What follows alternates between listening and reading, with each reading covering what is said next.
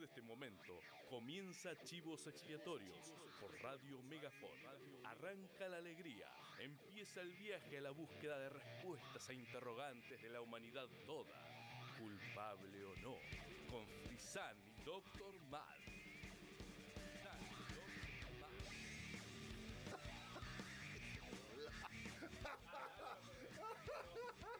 Perdón. Vámonos.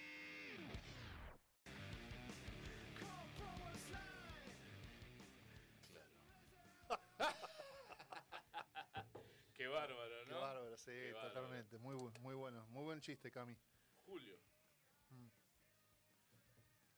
¿Amargo Obrero estás agosto. tomando?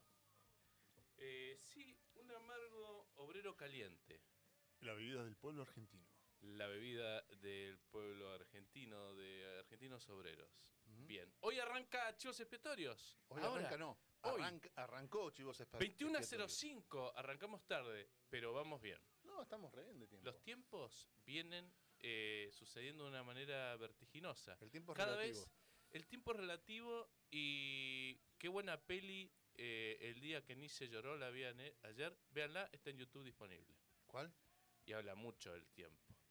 El día que Nietzsche lloró. Pobrecito. Está buena, está en YouTube. Terminó Eh, loco tirándole piedra a la gente, una cosa así. fue, buenos ¿no? actores y actrices. ¿Sé quién está ahí? ¿Quién? Eh, la actriz de Vikings.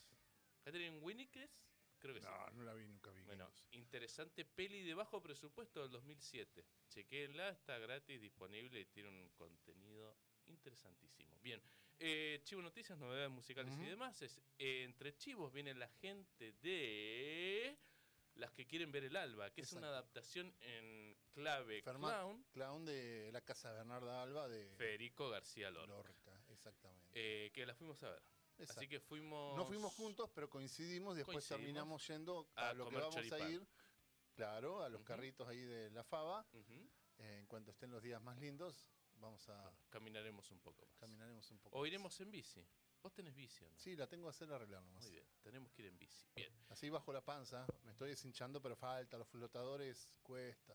bien. Parece que tengo panza, pero usted sabe que tengo como la operación esta que me quedó, ese tajo de 30 centímetros, el queloide, la malformación muscular. Entonces queda como que tengo siempre panza. Que aparte las descubrió en una obra de teatro. ¿Cuál? Eh, La cicatriz. Ah, sí, claro, es verdad. fue descubierta. Fue descubierta. En, Emulando una escena de una gran peli, ¿no? Puede ser. No, pará, sí. En su desarrollo se vio esa panza. En la gravedad se vio La esa gravedad panza. la vi yo. sí. Así que bueno, ha sido... ¿Su desarrollo llegaste a ver? No, No, claro. bueno, Cosas que pasan. cosas que pasan. ¿Vamos que- a explicar esto, lo de la taza, alguna vez? Sí, lo de ¿O la taza... ¿O qué ibas a decir? No, ibas a continuar con Voy a más continuar. tenemos Eh, lo que Manchester nos da, segunda parte de este análisis pormenorizado de lo que ha pasado en la ciudad de Manchester, Inglaterra, en el noroeste. Pero ahora vamos a avanzar un poquito en el tiempo, vamos a seguir estando en la década del 70, pero ya con la explosión PAC, mediados de los 70 y fines de que los más 70. o menos la habías mencionado en el, en el último tramo. Muchas bandas vamos a nombrar. Y para cerrar, hashtag a nadie le importa, uno que nos quedó pendiente, que es eh, la trilogía de Zack Snyder. Uno de los grosos que pasó por DC y que ya no está.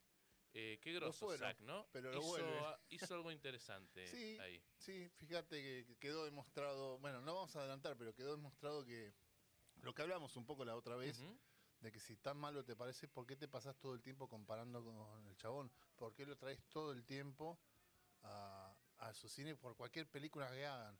La película de Marvel que hizo lo que no quiso hacer Zack Snyder, ¿por qué, ¿por qué no mencionás? ¿Qué es lo que te molesta del chabón? Claro. Sí, sí, sí. Eh, es por algo, porque el chabón es bueno. algo será. Y lo demostró que un tuit que puso de que está contento y va a ir a ver con sus hijos. Recordemos, esta trilogía que ven aquí por YouTube eh, la hizo en gran parte porque por, por sus hijos, de hecho por su hija, que bueno, tomó una trágica decisión con su vida. Bueno, el chabón dijo, no, no espero la hora, sabiendo eso, de ver la película de Blue Beetle. Sí, sí, le tiró buena onda. Ese tweet, ese tweet tuvo más eh, compartidas y Le más me gusta que cualquier, que el primer tweet que hizo el nabo de James Gunn, el carnero de James Gunn, porque hay que decirlo en esos términos, eh, anunciando sus primeros proyectos. O sea, no eran tampoco los que le gustaba, los que celebraban todo Sí. eso. Pero bueno, La verdad que parece un muy buen tipo Zack Snyder. Tal cual. Bien, eh, ¿de qué se origina esto? Bueno, esto, vos sabés que lo vamos a traer en un hashtag a nadie le importa. No sé si el sábado que viene, porque le iba a proponer tal vez no hacer el programa, irnos a ver los anti-Veiga. Los anti-Vegas. ¿Te parece? Podríamos hacer un grupo que se llame los anti-Vegas. Venga.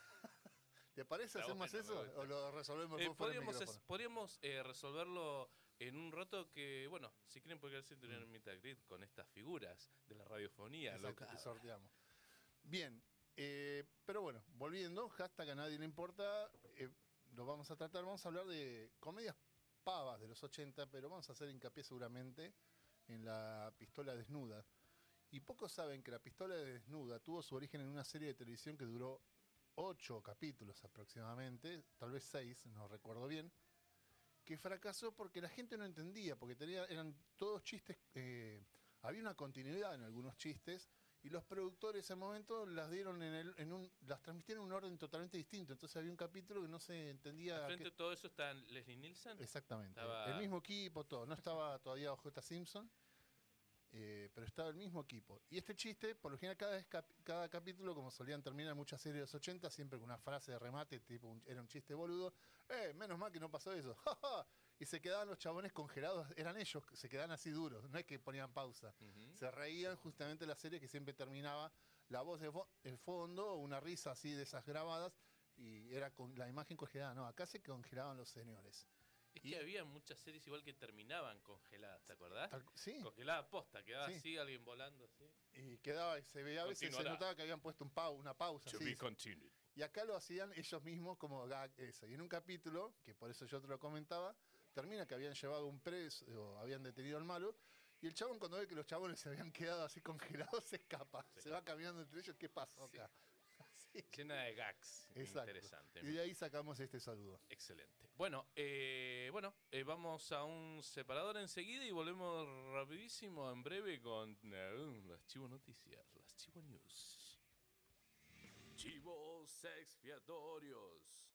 Escucha 21 a 23 por Radio Megafon.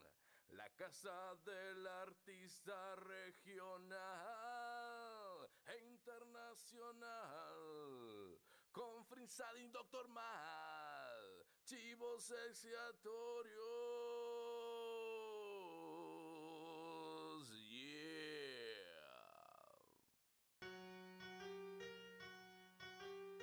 Chivo Noticias. Lo más destacado de la semana según los chivos expiatorios.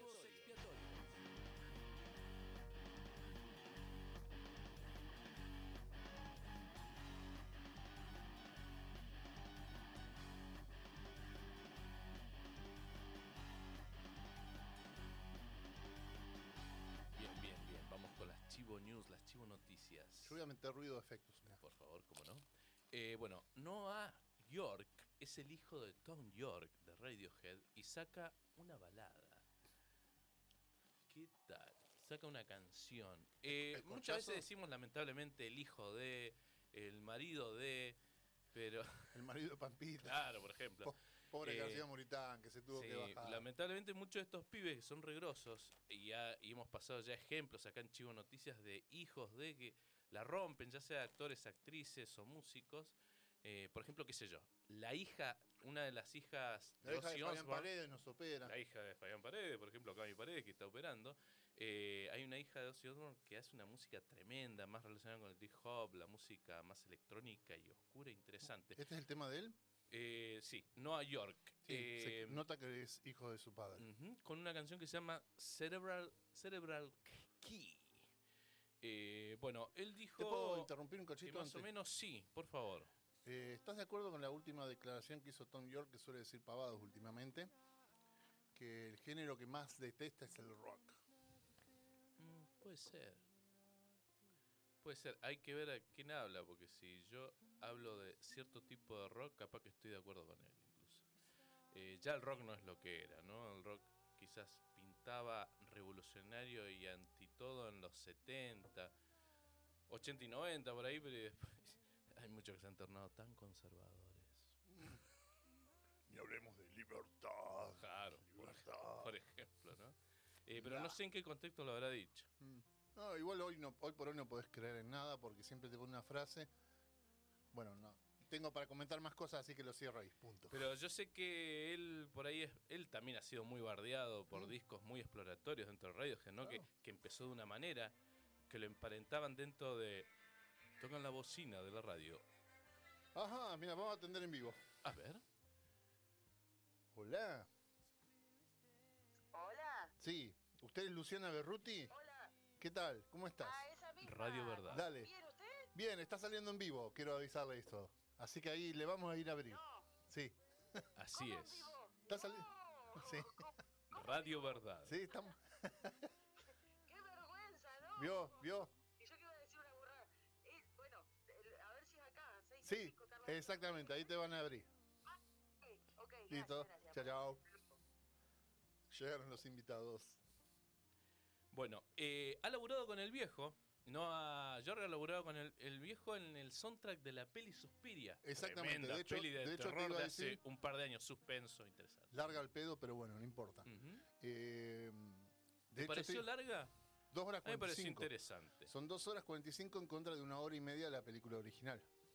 Ah, la original, sí. Argento ahí, ¿no? Darío Argento, Eh, exactamente. que no son los de lo que aparecen en la tele, son otros. No. No son esos argentos. No. Es otro. Darío. no, no. Uno, Por uno favor. piola. Uno uno piola. piola. Una piola. Eh, claro, te iba a decir que justamente este tema tiene reminiscencias a parte de los, de los temas que, compusieron justamente para Suspiria. Así que se nota que hay influencia del viejo. Bien, eh, Wilco saca un single adelanto que se llama Evicted y habla ya de un álbum que va a salir el 29 de septiembre. Eh, así que bueno, lo que dice el productor, Kate LeBon, es que Wilco puede ser cualquier cosa. Eh, hay un hilo de autenticidad que fluye a través de todo lo que hacen, sea cual sea el género, sea cual sea la sensación del disco. No hay muchas bandas que sean capaces tan profundamente en una carrera exitosa de cambiar las cosas con éxito. Se ve que en este álbum que se viene van a, van a ir por otros lados, van a dejar un poco... Viste que a veces está buena esa cosa exploratoria que también... Hoy, por ejemplo, estaba pensando en los Arctic Monkeys, estuve viendo un recital de los Arctic y estuve viendo, valga la redundancia, que digo, ah, estoy diciendo cada rato el verbo viendo, em, que Arctic Monkeys empezó de una manera y hoy es otra cosa. Y muchos recalcan desde la crítica esta última parte de, sobre todo del cantante, eh, Alex Turner, de volcarse más al, al estilo crooner, ¿no? Ahí está llegando la gente. Luciana Berruti, directora. Bien, esta cosa de ponerse más crooner, de, de la voz más profunda, eh, bueno, muy elogiado también por colegas, ¿no? Entonces, eh, muchas de estas bandas está bueno, para mi gusto, eh, estos cambios, que también lo ha experimentado Radiohead. Yo prefiero- Hay otros que se repiten tanto. Bueno, YouTube, acordate cuando pasó Eh, ese sonido mucho más electrónico porque venían de dos Sí, la época de disco. discos, eh, venían de dos discos más o menos similares en temática. Bueno, vamos a explorar otro sonido. Yo prefiero mil veces eso, que después te puede gustar o no. Obviamente, eso es tan subjetivo. Muy subjetivo. Pero después yo celebro más eso que, que la nada misma. La monotonía. Exacto. Mirá, este compositor, Hans Zimmer, que el tipo se la pasa todo el tiempo experimentando y ahora está fusionando todo, todos los estilos que fue experimentando en un nuevo sonido. No, no, es- para mí está muy bueno. En, todo, en todas las ramas del arte, ¿no? Podríamos decir. Bueno, Crosses es la otra banda de Chino Moreno de Deftones y adelanta un nuevo álbum con videoclip. Eh, bueno, estuvieron, estuvieron hace poco, sí, hay una moto que está esperando afuera. Eh, bueno, acá lo que dice Chino Moreno es que cuando empezamos a trabajar en Good Night, el, el álbum se va a llamar Good Night, God Bless, I Love You, The Let. Algo así como Buenas noches, que Dios te bendiga, te amo y bórralo. Apa. Eh, cuando comenzamos a trabajar en este disco había mucho más luz entrando en mi vida por numerosas razones. Hay Ajá. mucho más optimismo, incluso los temas más oscuros son más románticos y no provienen de un lugar de desesperación. Eh, bueno, un poco acá se anima también el Chino Moreno a hacer una cosa distinta a lo que hace con Deftones. También Deftones es una banda que ha cambiado eh, bastante su sonido. Al principio, uno de los grandes exponentes del new metal a mediados de los 90, de los primeros, junto con Korn, podríamos decir ahí, mediados de los 90, y que influyeron en muchas bandas que vinieron después. Y también tienen ahí sus, sus álbumes que van, vienen, últimamente poniendo un poco de electrónica, de atmósfera, y acá en Crosses se anima a jugar con esos otros sonidos experimentales. Esta noticia te va a interesar porque eh, va por el lado más del cine. Tortugas Ninja. Se viene la peli. Caos Mutante, impulsada por Seth Rogen, que hace la voz de Bebop, que es Así el es. rinoceronte. Bueno, eh, la música está a cargo de Trent Reznor y Atticus Ross, que bueno, vienen de Nine Inch Nails, laburando en numerosas películas. Ganaron Oscar eh, en la peli de eh, la de la de ¿cómo se llama? Into the Wild de Sean Penn, la del chabón que se va al bosque en el colectivo.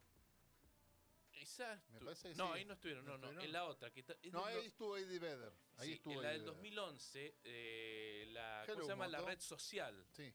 eh, Red social, la de la historia de, de Mark. Y también ganaron, eh, no me acuerdo cuál es el nombre del premio, vamos a tirarle un Grammy, porque se me ocurrió ahora, eh, por la banda de sonido de la serie de televisión de Watchmen, la que es la continuación de Watchmen. Ah, mire usted. Ah, tenés razón, sí. Por cada capítulo había como una banda La de sonido. serie. Sí, Sí, sí, había como una banda de sonido distinta. Estuvieron ahí y además Tom Reznor también ha estado laburando en, en juegos, en videojuegos también ha, ha puesto música, un grosso de, de la música. Como David Bowie también. Dave Bowie también. El disco Hours son las canciones que había compuesto para un videojuego y con el, con el que hizo la música para el videojuego que se llamó Omicron, decidieron sacar, bueno, la, la música por separado, la, la instrumental y las canciones en un disco de David Bowie. Ah, mira, bueno, Ujú. eh, Dave Bowie laburó con Tres Reznor en cierta época. Por eso mismo te lo citaba. Ahí en el 97 incluso ese discazo que era, no me acuerdo cómo se llama, pero sumamente electrónico, donde juega con el Jungle, con la música electrónica. Me acuerdo del tema Dead Man Walking, tremendo. Y el videoclip que hace incluso con tres Reznor en Inch Nails, I'm Afraid of Americans. Tremendo videoclip. Chabón Estoy copado, asustado de los americanos. Yo lamento haberlo descubierto musicalmente muy tarde. Sabía quién es, escuchaba, pero de ponerme a escuchar en serio fue cuando, bueno, la canción del, del el canto del cisne, como se le dijo su último disco, es Blackstar. Ah, Ah, qué no lo he escuchado, eh, tengo que escucharlo. Es un pendiente que tengo. Sí, sí, hermoso disco. Es hermoso her- disco. Un grande, David. Bien, Prong es una banda que estuvo el año pasado tocando acá en Buenos Aires, eh, una banda que me gusta mucho que es Banda de la Muerte, que está la está incluso la entrevista en el canal de Chivos Expiatorios, eh, chequen ahí en el canal de Chivos, tengo una entrevista con el cantante, con el señor eh, Diego Curtolo, quienes estuvieron compartiendo escenario con Prong, una legendaria banda de los 90 que irrumpió y está en estos canales de, de videoclips, aparecían, pero medio que siempre estuvieron citándose dentro del under, digamos. No, no explotaron y bueno, siguen viviendo y haciendo rock al palo dentro de lo que es, si querés, el metal alternativo. Algo distinto a cualquier otra cosa. Es difícil encasillarlo dentro de un género. Prong. Se viene este álbum que sería el número 13 y un poco de adelanto, la canción no, Non-Existence. Eh, así que bueno, es, según ellos, este disco lo que se viene justamente eh, trasciende cualquier género y es difícil definirlo dentro de, eh, dentro de un género determinado.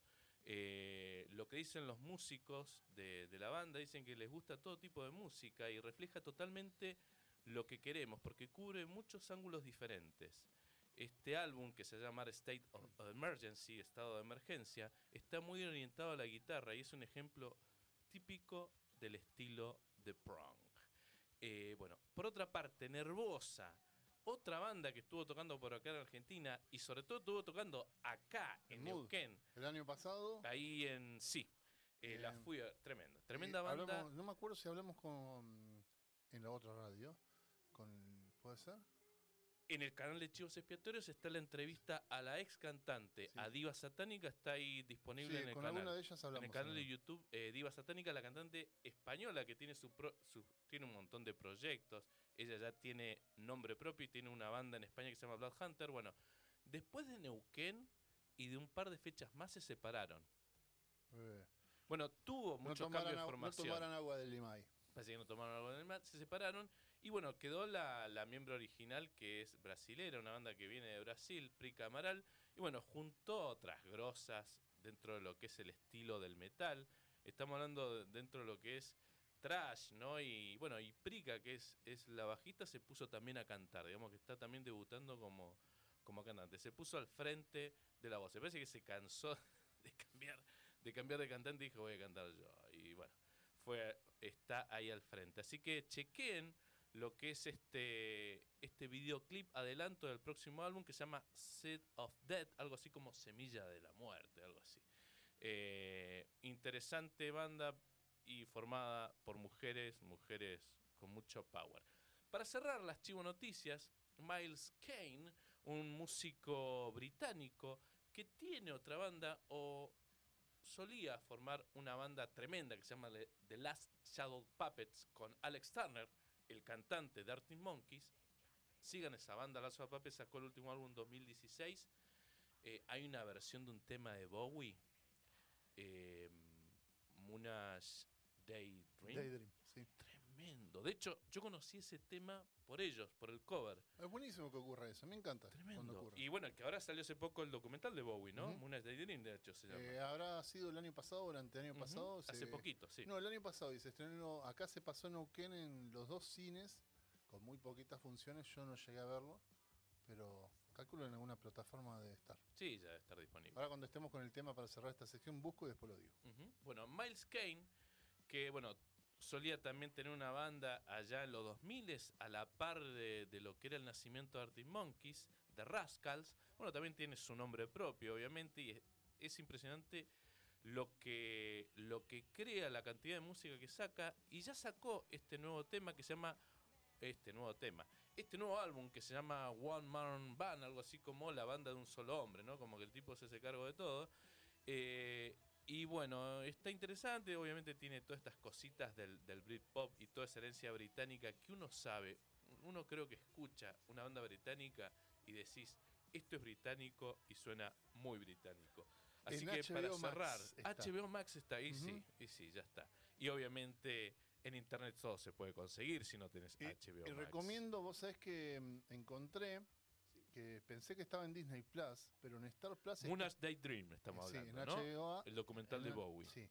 Y en Star Plus, anoche, eh, chusmeando, bueno, qué hay en documentales, a mí- a mí los documentales es un género que particularmente me gusta mucho, está Summer of Soul, que es el documental que ganó en 2022 eh, el Oscar a Mejor Documental, que quedó opacado porque justo fue, fue, fue el momento del episodio de la cachetada de Will Smith al- a Chris Rock. Ajá.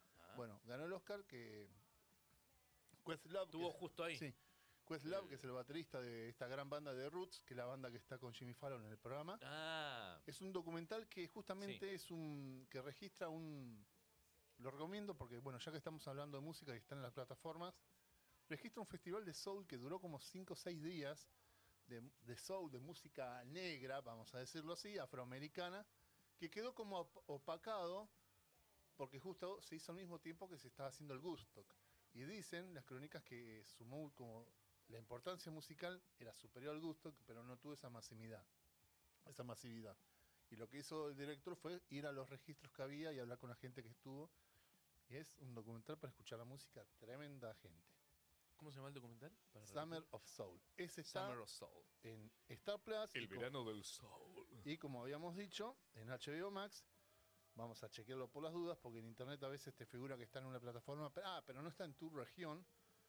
Eh, vamos a chequear efectivamente si está Moonage Daydream en vivo. Total, son dos segunditos, no nos vamos a dar. Sí, Segunditos, no está. nos Confirmado, está Moonage Day- Daydream. Y en este preciso instante le estoy agregando a mi lista. Bueno, eh, ¿te parece, Cami, que nos despidamos de las chivo noticias con esto de Miles Kane? ¿Puede ser eh, Trouble Song? Excelente. Gracias.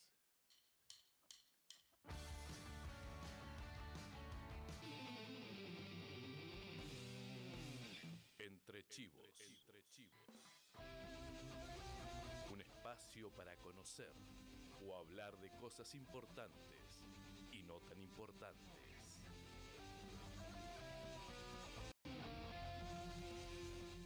Claro, porque estamos ya en vivo. sí. Claro. ¿Y te acordás? Qué bárbaro, ¿no? Menos mal que no tiraste una del chavo, ¿viste? Tremenda esa anécdota. Tremenda anécdota. Pero bueno, ustedes se la perdieron. Bien, pero lo podrán ver en el canal de YouTube. De YouTube. Eh, damas y caballeros, empieza la sección de archivos, esta sección donde hablamos de cosas importantes y otras no importantes. Y hoy es muy importante porque viene la gente de las que quieren ver el Alba, una obra de teatro que está el próximo sábado. Sí. Exactamente. Ahí ¿Ibas a decir algo? No, 12 de agosto. 12 de agosto y 19 de agosto en Teneas Teatrista Neuquinos Asociados, Leguizamón 1780, 1701, pasando el purificado de agua no, porque está el puente cortado, así que tienen que tomarse un atajo. Bien. ¿Y quiénes vinieron de esta hora? Luciana Berruti, directora. Bravo. Buenas, buenas.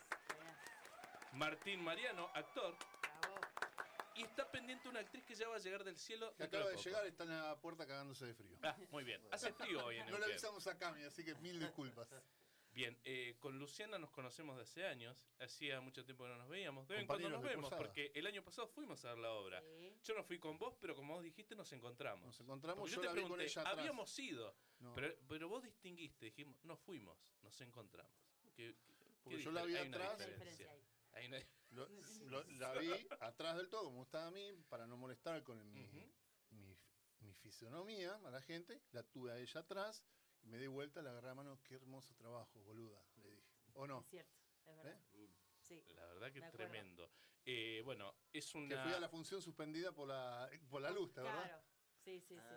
es, digamos, es una adaptación en versión clown de la casa de Bernarda Alba de Federico, Federico García Lorca. ¿Es así o no? Es así, así mismo.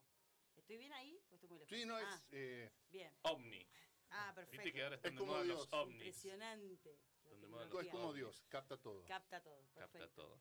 Eh, sí, así como lo has dicho, eh, es, es una, una adaptación que, que me tomé el atrevimiento de tocar hace un par de años atrás, eh, de la casa de Bernarda Alba de Federico García Lorca, y bueno, eso, clowneándola, jugando a payasearla, digamos.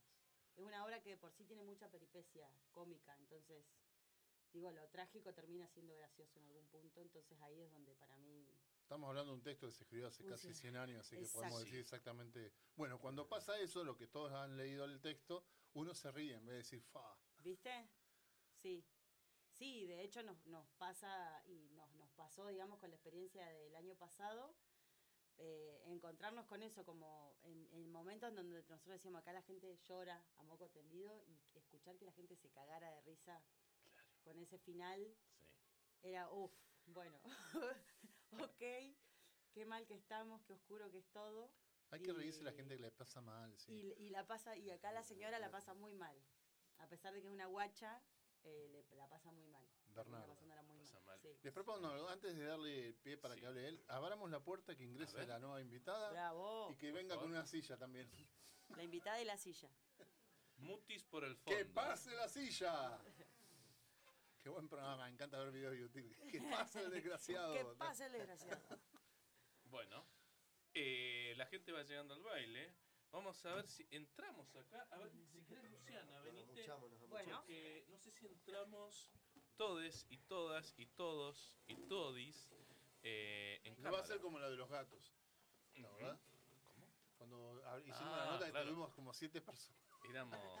Rotando. muy- Listo, terminé de hablar este, que venga el siguiente, así. Claro. Proyecto Miau, un trabajo interesante que hacen cuidados a domicilio de gatos, pero también eh, hacen colectas cuando para curar a alguno, eh, adoptación, a- adoptar. y Pueden ver la entrevista completa en el canal de YouTube de Chivos. Así que. Como una hora. Una hora más o menos. Eh, así que bueno, eso. Así que bueno, se viene la obra ahora el 12, la vienen, la vienen a remontar, la habían estrenado el año pasado, ¿no? Exacto. Y ahora segunda versión. Esto sería un reestreno eh, con un elenco eh, nuevo, eh, renovado, eh, está bueno, compuesto por acá la señorita presente, que no la aplaudimos, nos aplaudieron a nosotros y a ella no, la señorita Zaila Minovaló, fuerte el aplauso. es verdad, no la presentamos. Ah, tengo que decirte, Luciana, que en este micrófono sí hay que acercarse. Ah, ok, me acercó. Y si no se Eh, escucha como medio enlatado. Ah, ok.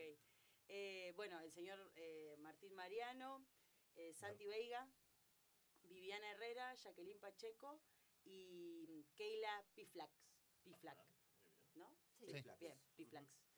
Eh, en la técnica está la maravillosa Agus Dounes Y Que se incorporó ahora, ¿no? Está desde el año pasado. Desde el año pasado. Sí, Bruno Ferrari, que es compañero, colega, Hello, amigo. Moto.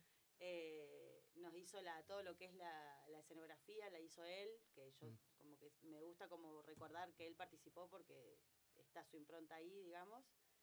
Y después viene Agus a reemplazarlo. Así que ahí estamos. Un montón de gente ahí porque los actores y actrices, los personajes son un montón ya. Ya, claro, son Seis. seis, Seis en siempre me escena. pierdo, seis en escena más nosotros dos, ocho. Sí, Bueno, el texto es eh, para ya darle pie a, a las, nue- a las otras voces. Sí. Listo, ya me cansaste. Ah. Eh, es un texto que para muchos es sagrado, cómo te vas a meter eh, con ese texto, cómo lo vas a hacer payaso. Ya sabemos, no vamos a entrar en la discusión de qué es payaso, qué es clown, porque ya basta, sí, sí. ya, ya basta. Pero a él, señor, le toca hacer a Bernarda. Así es. ¿Cómo fue ese trabajo sabiendo que vimos bocha versiones con el formato es una mujer, tiene que ser una vieja chota? Y Es una vieja chota igual, ¿eh? Sí, sí, sí. con otras características, pero sigue siendo una vieja chota. Y el, y el trabajo fue muy, muy a poco. Nosotros con proyecto, va, Luciano lo tiene, es de ella y lo tiene hace un montón en su cabeza, pero empezamos en el 2019 Ay, qué a meterle cuerpo y a laburarlo. Estábamos nosotros dos desde el principio. Y de ahí fue creciendo, fue desarrollándose y fue surgiendo esta Bernarda bajo el ojo de Barruti. El ojo de Berruti. Ese nuevo trabajo, ahí tenés. Ahí Ya que no querés hacer la obra que yo te sugería, ahí tenés, el ojo de Berruti. Y en tu caso, Y en mi caso, ah, en mi caso la tuve un poco más fácil, ah, eh, porque bueno, el personaje que hago eh, es una fusión de dos personajes del, del- del texto original, eh, por eso le pusimos Magdamelia, eh, porque es una fusión entre Amelia y Magdalena. Entonces, eh, bueno, surgió Magdamelia. Y son dos personajes que no tienen mucho texto. Entonces, va, en- eh, me permitió como eso, como tiene más posibilidades de juego, al no tener un texto capaz tan estructurado como el que tiene Bernarda, ¿no? Como, como que siento que, ah, siempre le digo, es un, ah, un gran laburo el que hace. Gracias, amigo.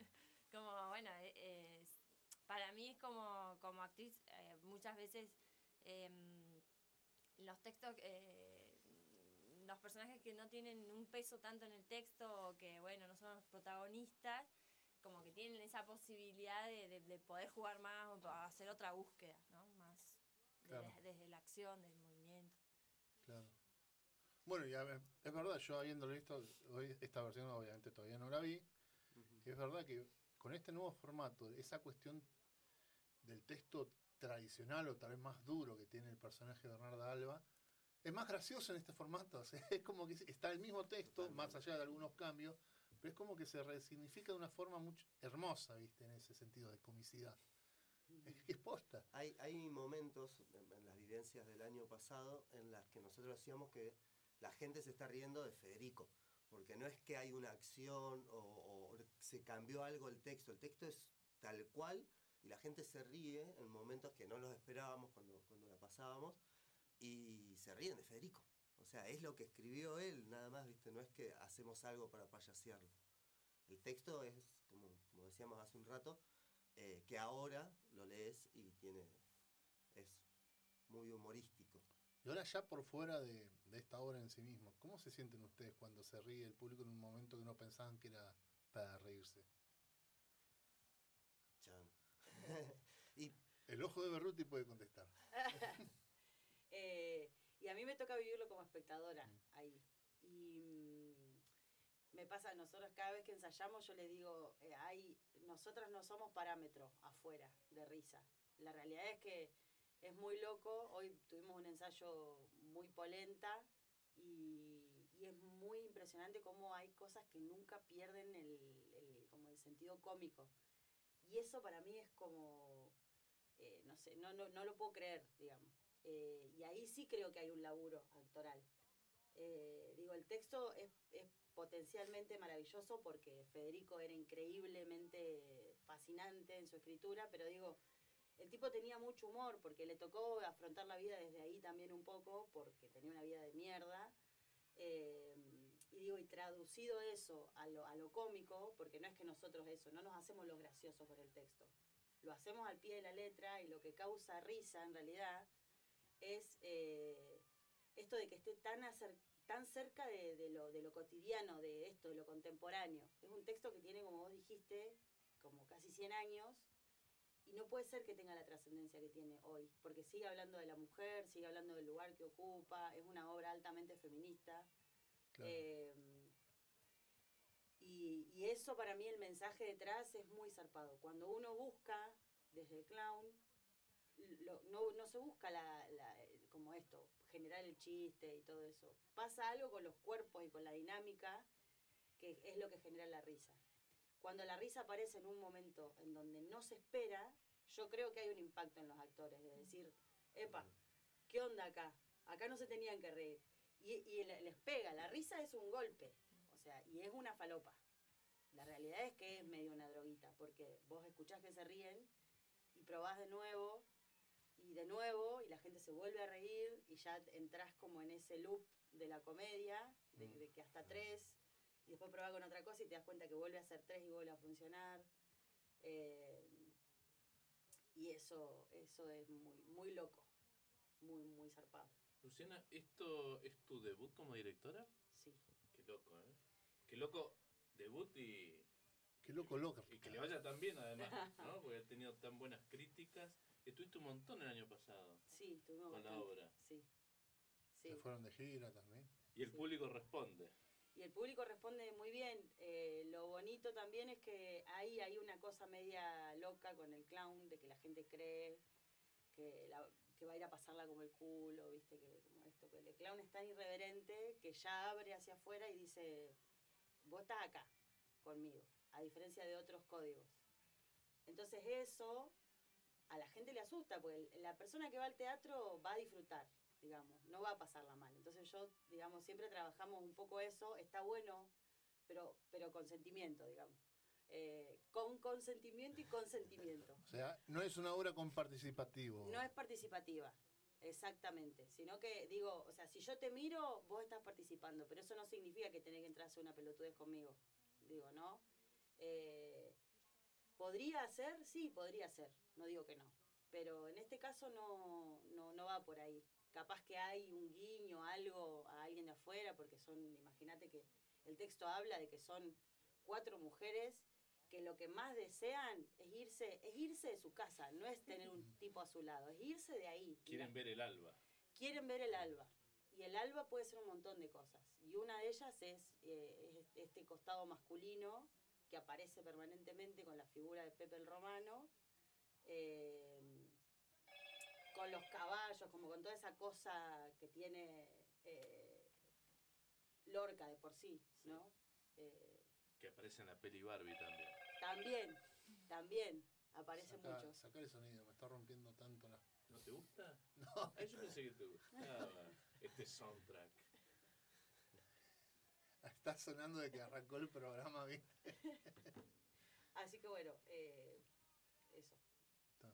Me fui mucho, estamos mirando ustedes. menos. Hablen. Eh, bueno, Hablen.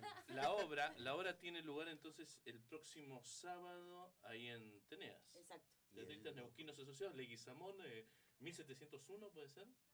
según- según el Max, sí. 1780 más o menos. Bueno, Pero es, es- es mejor una así. grande, un gran, un gran terreno que tiene. Sí, no, recordé más esa dirección porque con esto del corte del puente, que en algún momento se termina esa obra, eran tres meses y ya van por el cuarto, quinto mes más o menos. Eh, tienen que ir, pueden ir por la Pampa y agarrar, me acuerdo de la calle Aconcagua, pero hay una anterior, eh, dos antes de Aconcagua, doblan así a la derecha y ya, o si no, por Avenida Argentina. Y, Bien. Sí, la otra gatica Ahí, ayer. Cuadras. Sí, claro. Y Río- Gatica, es verdad, del otro lado. Río. Sánger. Río Sánchez. Río Sánger. Aparte, bueno, Teneas es un lugar que está re bueno, súper cómodo. Eh, podés morfarte algo y chupar algo también. Sí, No. ese- ¿Están vendiendo no, birrita o no? no. sí, Y aparte, acordémonos que el sábado hay, el domingo hay elecciones. y no se pueden. Y, o sea, la obra se hace, eso, tranqui, pues se hace. eh, pero eh, Pero te tomas una gaseosita. te tomas una Una gaseosita. agüita, una agüita más Un agua Una saborizada con el pueblo. ¿Eh? chisito, un pochoclo, Un pochoclo. claro. Claro. ¿Y qué es para ustedes el mensaje más allá de la cuestión del feminismo, la cuestión también crítica claramente al machismo, más importante que, de- eh, que han encontrado ustedes en esta nueva reversión en formato clown de la obra? ¿Cuál es? ¿Qué ven? ¿Qué les ha llegado? Pues imagino que este cambio de formato también son otras lecturas. Con esto que decía sobre todo de que ahora se, nos reímos en los discursos de, de Federico, vamos a ver cómo decía él. Claro. Em, la verdad que no sé si, si se genera otra lectura o hay algo más fuerte que ese mensaje, por el mensaje de la, de la obra que se lee es que es muy, muy crítica a la sociedad machista que estamos y, y es eso, es como la, la liberación de las mujeres que quieren liberarse de estar ahí eh, y no sé si hay un mensaje más fuerte que ese. Es verdad. No creo que lo haya, para mí por lo menos. Sí, la, la- la- el texto ya es fuerte, el texto ya es Claro. fuerte y, y dice mucho y es interesante que, que es un texto Hablar que del no- micrófono, porque si no se escucha ¿Se escucha enlatado. mal? Eh, bueno, pensé que me escuchaba. No, no, se escuchaba enlatado, por eso. Es un es, es interesante cómo un texto de cerca de 100 años sigue generando cosas en la gente, ¿no? Eh, hay cosas que parecen que siguen igual, Pueden cambiar algunas, alguna, algunos arreglitos, pero en realidad, eh, bueno, sigue siendo lo mismo, ¿no? Sí. El tema Eh, ahora con esto de... Viste que uno siempre habla, ay, decime las cosas bonitas que te dijeron en el trabajo. ¿Cuál fue la peor devolución que le hicieron? Sobre todo por este cambio tan radical que tiene. Oh, Que lo destrozamos. Sí, Ah, sí. sí, Ah, no. sí, que lo destrozamos. Eso, eso fue, pero me lo dijeron a mí, o sea, a los actores.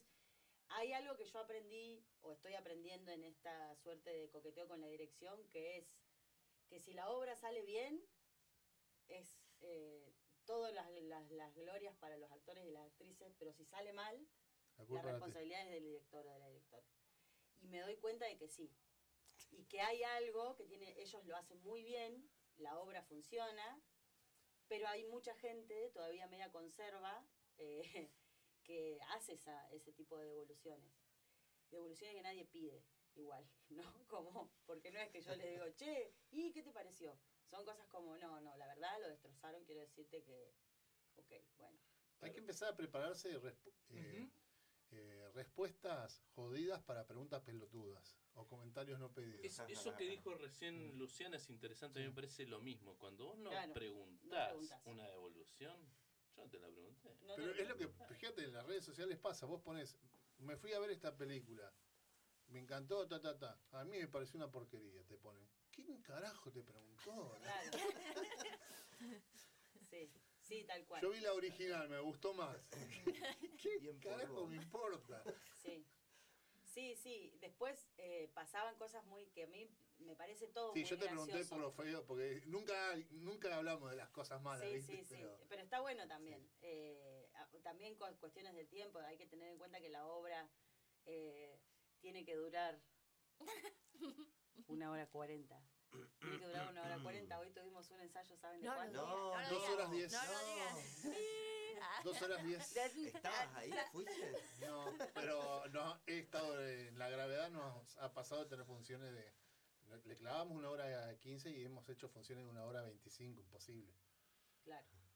Imposible. Sí, sí, bueno, esta dura una hora cuarenta, son los tres actos, igual que el texto lo dice. Eh, alguna vez nos dijeron que era un poco larga, pero que a, a pesar de que es larga no tenía, no, no caía, o sea, tenía es una ritmo, hora que va al va al palo. palo. Así, tuki tuki. tiene mucha imagen, tiene mucho movimiento, Tiene hay mucha música, eh, digo, son y son hermosos los pibes y las pibas estas. Las ¿Y qué era lo bonito que, te interrumpimos? Iba a decir, iba a decir algo bonito y te No, no, una vez nos pasó en el Zaguán que, Que, eh, paréntesis, si saben de un lugar bueno para alquilar todo eso que esté disponible all- allí en la localidad de Plotier, avisen porque el Zaguán se va Sí. a tener que ir sí, porque vendieron el lugar donde estaban a préstamo y necesitan un espacio, así que Va a aparecer algo. bien, Mm. sí, algo va a aparecer. Un espacio para el zaguán, un por favor. espacio para el Zaguán. Cierro paréntesis. Eh, un sol para el Zaguán. Vamos. Lo llamábamos a Julián. A Julián. Lo traemos a Luis Nos Terror. llenamos de guita. Eh, Y pasaba que hay un momento eh, que hay un, un efecto con una máquina de humo, que se acordarán, no vamos a, decir demasiado. eh, y había una señora que estaba sentada adelante Por- y empezó a venir el humo, que no tiene gusto, no tiene nada, digamos, pero es humo. Y ella empezó como a sentirse media sofocada, entonces estaba agarrada en la silla. Y era, pero aparte era como a la de al lado, a ella, le sacaba el humo a todo el mundo. Pobre, a ver si se venía de un ataque de asma. Claro, una cosa así. Después nos pasó otra que alumbraban al público y ella pidió que bajen la luz porque le hacía mal. Pero cosas técnicas, digamos. Eso como, como devoluciones que tampoco nadie pidió, pero uno se da cuenta y echa más humo y, prende la luz más fuerte. no es que no, no es que no lo hace. Eso no va a pasar. No, no, no. no. Ah, De hecho, ahora no tenemos dos máquinas de humo. Y luces esas Es más, si está la señora, hay una que apunta a directamente a ella, ella. como un camión de frente. Sí, sí, sí, sí, así. Y con humo de verdad, Y sí. con humo de verdad. Y del Carbón. otro. Con carbón. Y Sí, del otro. y del otro. Sí, sí, Ah, tal cual. muy bien. Eh, ¿Saben que esta semana me, me pareció interesante? Dígame. Hay una peli sobre Lorca de 2008. ¿La vieron? Sin límites. Sí, Se llama Little Ashes. sí. Robert Pattinson labura. Hace de Dalí. ¿Qué tal? Así Qué una buen nota al actor el margen- chabón. Una nota al margen en el mundo Lorca, que era un grosso el chabón. Eh, peli 2008, Little Ashes, Sin límites. Que para chequear. Yo voy a preguntar un- a los tres. Quiero que hablen los tres porque este sector está bastante calladito también. Somos tímidos. Y hago, no es que señalo, hago con los dos dedos así. Eh, a mí siempre me gusta aprovechar la instancia de hablar de una obra que están por presentar para hablar también de los orígenes de los propios de las propias personas con las que estamos hablando. ¿Cómo fue el recorrido de cada uno de ustedes? ¿Cuándo se dieron cuenta que, que esto les gustaba, que les gustaba el teatro, les gustaba ser clown, les gustaba ponerse en la piel de, otros, de otras personas? ¿Cómo fue? ¿Y qué hacían antes? Porque no siempre viene alguien que estudia en una escuela de bellas artes, sino a veces son neurocirujanos y un día le pintó hacer teatro. El ingeniero en casi todo lo puede decir también. Tal cual. Él se acuerda. Así lo conocimos. ¿Cómo fue? Así No. es. Yo en mi caso, yo tengo 42 y en el 2017 empecé con el teatro. Por una crisis existencial de momento y eh, siempre había tenido como ganas de hacer teatro, pero nunca me había animado. Eh, en la adolescencia muy tímido, eh, hablar en público, por eso no estoy hablando mucho ahora tampoco, eh, no, casi me transpiraban las manos, o sea, me agarraba un ataque de ansiedad y nunca hice nada con respecto al teatro. Eh, en el 2017 descubrí el teatro por un amigo que me dijo ir a hacer eh, teatro de improvisación, un taller de verano, un enero. Eh, hice el de improvisación, eh, había un segundo nivel, me anoté en una salida a tomar unas cervezas por el centro neuquino. Me encontré acá con, con- Luciana, que empezó a contarnos más o menos que era el clown y yo estaba embobado porque era todo nuevo para mí. Entonces eh, empecé clown con ella y empecé a hacer un taller y otro y clown y clown y clown. Y, y también he hecho algo de máscaras con el señor Salaburu, pero fue más que nada, eh, después fue a hacer talleres de clown y clown O sea, que por ese lado, sí, estuviste en asilo Sí. también. en asilo, Mm. exactamente. Linda obra. Trabajo de construcción colectiva. También en algún momento podemos ya charlar de eso. Asilo, eh, esa dirigida por. Es un- sale justamente de- del taller de, de, de máscaras. Ah, de, Claro, de Santiago. de Y Santiago. el texto Ah, propio Ajá, de construcción colectiva. Y eso es lo, Ah, sí, la vi. Vi la, los afiches todos. sí, Claro. De uno. ¿Y usted, señorita? Em, yo arranqué en el 2010. Ujú. Estaba estudiando economía. Ahí va. Acá viene la neurocirujana. Estaba estudiando economía y, y empecé a hacer comedia musical. Y bueno, y bueno, empe- ta- teníamos un grupo bastante copado, eh, que bueno, nos juntábamos por fuera, ensayábamos, bueno, le metíamos bastante onda y, y bueno, como que pasaba mucho tiempo con eso y bueno, mi mamá me dijo, y si estás tanto tiempo con eso y con la carrera estaba media ahí, ¿por qué no estudias teatro? Y así que bueno, cambié así, se un cambio de 360 grados y me fui a estudiar a, a la ESPA, a la Bellas Artes. Así que bueno, ahí hice el profesorado de teatro y, bastante frustrada con la actuación dentro de la carrera, como que no era mi... no era la alumna Tampoco era 10. esto. Ah, qué mal que me está yendo.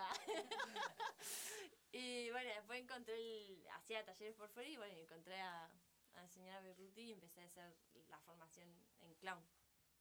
Y bueno, fue como encontrar eh, la payasa, eh, fue como un, un salvavidas para mí. ¿Cómo fue el proceso de darle nombre a, ese- a esa payasa, a ese payaso? Porque es todo un tema. Sí. es, es toda una búsqueda y es como algo que no, no termina. O sea, em, eh, bueno, en mi caso, bueno, después seguí, o sea, formándome con, con otros maestros, tomando otros talleres. Eh, mi gran maestra siempre igual va, va a ser la señora Berruti. Em, y, y bueno, y eso es como que el payaso también va cambiando, también como vamos cambiando nosotros. No es que mi payasa a lo que fue al principio, hoy también le estoy encontrando otro otro lado más, más oscuro también. Eh, Hay que como- abrazar la oscuridad. Sí, Sí, sí, tal Bueno, cual. hace bien. sí. Hay que darle lugar. Por eso nosotros nos abrazamos. Somos seres oscuros. Sí. Mira, acá Agustín dice, vamos, aguante les Bernardes. ¡Ea! Muy bien, muy bien. Bueno, después, eh, después esta entrevista va a estar disponible, eh, bueno, va a estar de toque disponible acá en el canal de Megafon y después nosotros hacemos un cortecito para que lo tengan en el canal de Chivos Expiatorios. Eh, Luciana, vos también estás con haciendo taller, ¿no? ¿Estás laburando con taller de, de clown en estas épocas? Eh, dimos un, o sea, en- ¿O estuviste hace poco? sí, hace Ah. poco di un seminario en, ¿qué serán? Dos meses atrás. Mayo. Mayo. Ah, Sí, de Mayo. Ay, Sí. Eh, Estuve- de clown y, sí, y rutinas, armado de rutinas, y hicimos una varieté el 28. Eh, Yo estuve ahí y usted no. Qué raro. Ya tengo que- tengo que- tengo que- tengo que ir típico, típico. Avísame cuando estés con Sí, algo. avísame cuando estés con, estoy con algo ahora. El, No, que te, sí di- quiero. el que te dice eso es Garca, acordate. Eh, Este, sí, eso est- estuvo muy bonito también. eh, Diez números preciosos, eh, gente muy, personas muy diversas entre sí. Totalmente. Muy, muy interesante, muy lindo. Quedó ahí como la, la propuesta de volver a hacerlo porque funcionó muy bien. Estuvimos en Istrión. Eh, así que bueno, eso, como gente que se sigue sumando a esto. ¿viste? Pero vuelve el taller. Por ahora no. Eh, loco, ¿Lo querías hacer? tengo ganas de hacer el taller. Tengo No. ganas de hacer clown. Tengo ganas de hacer clown tremendo. Muy cállate, la voz, sos un cara dura, mira. Epa. Tantas veces. Lo atacaban por todos lados. No te lo No, voy a el, pasa- clown, el clown es tremendo, es muy bueno. Sí, a veces que me pasa con la improvisación, si tengo que ir directamente a hacer algo de improvisación, ya el hecho de tener que pensar que tengo que hacer improvisación a mí me caga la cabeza, no puedo. No puedo. Me tiene que salir natural sin pensar que voy a hacer improvisación, no, no puedo. Tienes que dejarte llevar, Frisan. No. Claro, y nosotros cambiamos en el clown la palabra improvisación por juego. Es De bueno. una. Es un juego. Clave. Jugar. ¿Qué pasa cuando uno juega? Deja la cabeza de lado. Depende de lo que juegues, ¿no? Pero generalmente involucra otras partes eh, que, que cuando uno eh, improvisa, el improvisador tiene la premisa de que tiene que resolver. El clown, mientras más cagada se mande, mejor, digamos. Mientras peor les hagan las cosas, mejor. Entonces hay una instancia de O sea, juego que, Su fracaso es el éxito. por supuesto, Yeah. y no lo busca. Y además Eh, en, la, en la impro es como, es muy efectivista, o sea, tenés que llegar a un Exacto. resultado, en cambio el clown no, o sea, es como... Claro. Y, y otra de las cosas es que eh, el clown no solamente tiene que hacer reír, también tiene que saber conmover al público. Y eso es lo más difícil. sí. A ver Ellos cómo. lo logran. Cam- cambiaron, viste, a ver, vos que sos gracioso, haceme reír, y ahora, Claro. a ver, vos que como Haceme llorar, conmoveme. A ver, llorar, A ver cómo llorar, quiero ver cómo me llorar. Haceme llorar. Sí. Eh, no, así que bueno, por ahora seminarios no. Este, estoy en otros proyectos que en otro momento podré venir a contarles. Por favor, vení cuando quieras. Este, también Están todos contenta. invitados, eh, esto lo decimos siempre, realmente esto es así. Si ustedes quieren venir a estar acá o incluso hasta participar de las notas, la puerta está abierta.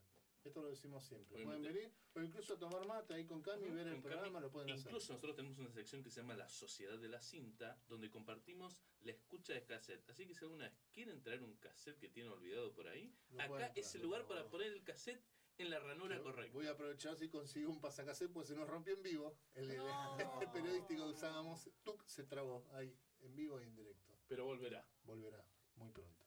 y seremos canciones. Exacto. Bien, damas y caballeros, para ir cerrando esta nota, ¿pueden eh, decir eh, cuándo es este evento que tendrá lugar el próximo sábado? ¿Cómo es? ¿Cómo es la historia? ¿Qué vamos a ver? A ver que la gente eh, escuche cómo se llama la obra y todos los detalles. Una convocatoria.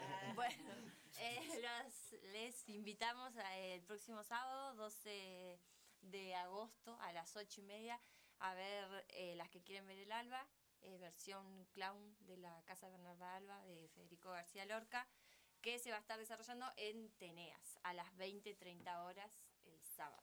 ¿Y el, 12 y ¿y el 19. 19 misma hora o Misma más hora, tarde? mismo lugar. hora, mismo lugar. Por las dudas, porque es más temprano pensábamos por bueno, el tema de, de ir a votar el verdugo del año. Sí. El 12 no se chupa, Sí. pero el No. 19 sí El hay 19 sí. birrita. Claro. Fuerte. ¡Epa! Epa. Ya se cambió de fecha. Mira, te tiro Se puede llevar un amargo obrero. Ponete un chulengo afuera y Qué mientras están los chabones te obrero unos ahí. choris. Sí, ni hablar. ¿eh? Importante que sepan que estamos tomando reservas ya. Eh, Al número, 2995-517-423, de quien les habla. ¿Cómo es el número? A ver, alguien no escuchó por ahí. 299-5-517-423. Excelente. Siempre quise hacer eso. ¿Tienen redes por Siempre cualquier consulta? La- Sí, ¿Qué sí. redes? Sí, eh, en Instagram estamos como Les Bernardes. Ah, ¿Había un punto en el medio? Les Guión bajo. guion bajo Bernardes. Yo soy pésima para esas cosas. sí. Te puedo repetir mi número de teléfono si querés. Dale. Pero con esta voz. Excelente. Bueno, muchas gracias por venir. Y bueno, es- nos estamos viendo algunos de estos sábados. ¿Hacemos eso? 12, Lo- 19. voy- dijiste que lo íbamos a resolver con la gente. Suspendemos el programa que viene y vamos a verlo al Santi Veiga, ¿no? Ustedes. Vamos, Ah. Nosotros vamos- eh, íbamos a una, banda que se llame Los Anti-Vegas. ¿Hacemos eso? Vamos a dialogar un Vamos a ratito. dialogar. En el, ahí en el escritorio. Sí, ¿no? sí, sí. sí. Y nos sacamos la foto nosotros. Con Santi, Santi todas las veces que lo fuimos a ver nos sacamos la foto los tres juntos y siempre le ponemos acá con el Emilio Dizzi de la Patagonia. Tal cual. Qué bravo. Así Sí. todo, es mucha bravura. Bueno, entonces, la Casa Bernarda de Alba, próximo sábado en Teneas, Leguizamón 1701, no se lo pierdan, 20-30 horas. Muchas gracias por venir y nos estamos viendo en otra edición de Chivos Expiatorios cuando quieran, ¿eh? Vengan. Vendremos. Muchas, Muchas gracias, gracias por la la invitación. invitación. Bravo. Un corto el que va a decir,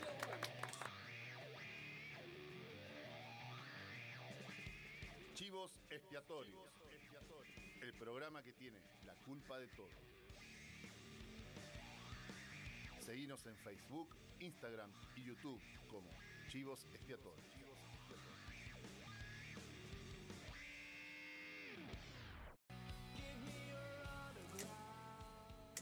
Bien, Salud.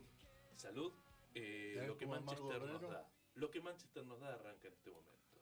De momento no nos dio todavía Amargo Obrero, la Obrero. bebida del pueblo argentino. La bebida del pueblo argentino y ahora nos vamos a un pueblo del noroeste de Inglaterra, una ciudad que tiene mucha cuestión, es muy, muy, está muy presente esta cuestión obrera y de la lucha por los, por los derechos de los obreros. Una ciudad industrial de la que ya hablamos históricamente, cómo nació, una ciudad que ya viene el Imperio Romano, ya hablamos de, de qué significaba, etimologías, historia, feminismo, movimientos obreros y todo lo demás.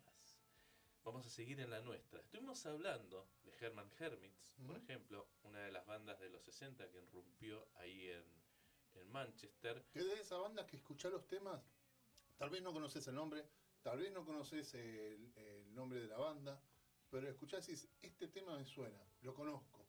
Bien, Tiene eso, ¿viste? de ahí viene. Sí, sí. Eh, bueno, estuvimos un poco viendo esto.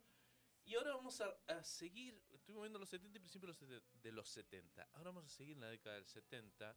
Y la, la década del 70 fue digamos, sobre todo a mediados, estamos hablando del año 75 puntualmente, el punk. El punk había explotado en Inglaterra, obviamente, pero en Londres. En Londres fue como la explosión. eh, obviamente estaban los Pistols, quienes irrumpieron, y un montón de otras bandas más, porque era todo movimiento, ¿no? Y todo un movimiento de, de algo nuevo que estaba surgiendo. Y bueno, los Pistols van a Manchester. Tienen una presentación importante, su primera presentación en Manchester, otra de las ciudades más importantes de Inglaterra. Y bueno, cautiva a los jóvenes de esa época, estos jóvenes eh, que estaban por ahí en el colegio, iniciando alguna carrera universitaria, generó un quilombito, en el buen sentido, un pibe que le cambió la cabeza. Es como otra cosa, porque veníamos, por ejemplo, de los 70, eh, con la psicodelia, el flasheo, vamos por allá, y acá ya una cuestión que quizás iba más a bardear al sistema, ¿no? Como el, el putear, básicamente el punk tiene que ver hecho, tiene que ver con eso, digamos, con el, ¿Con el putear por putear o el putear El con, decírtelo- con una causa?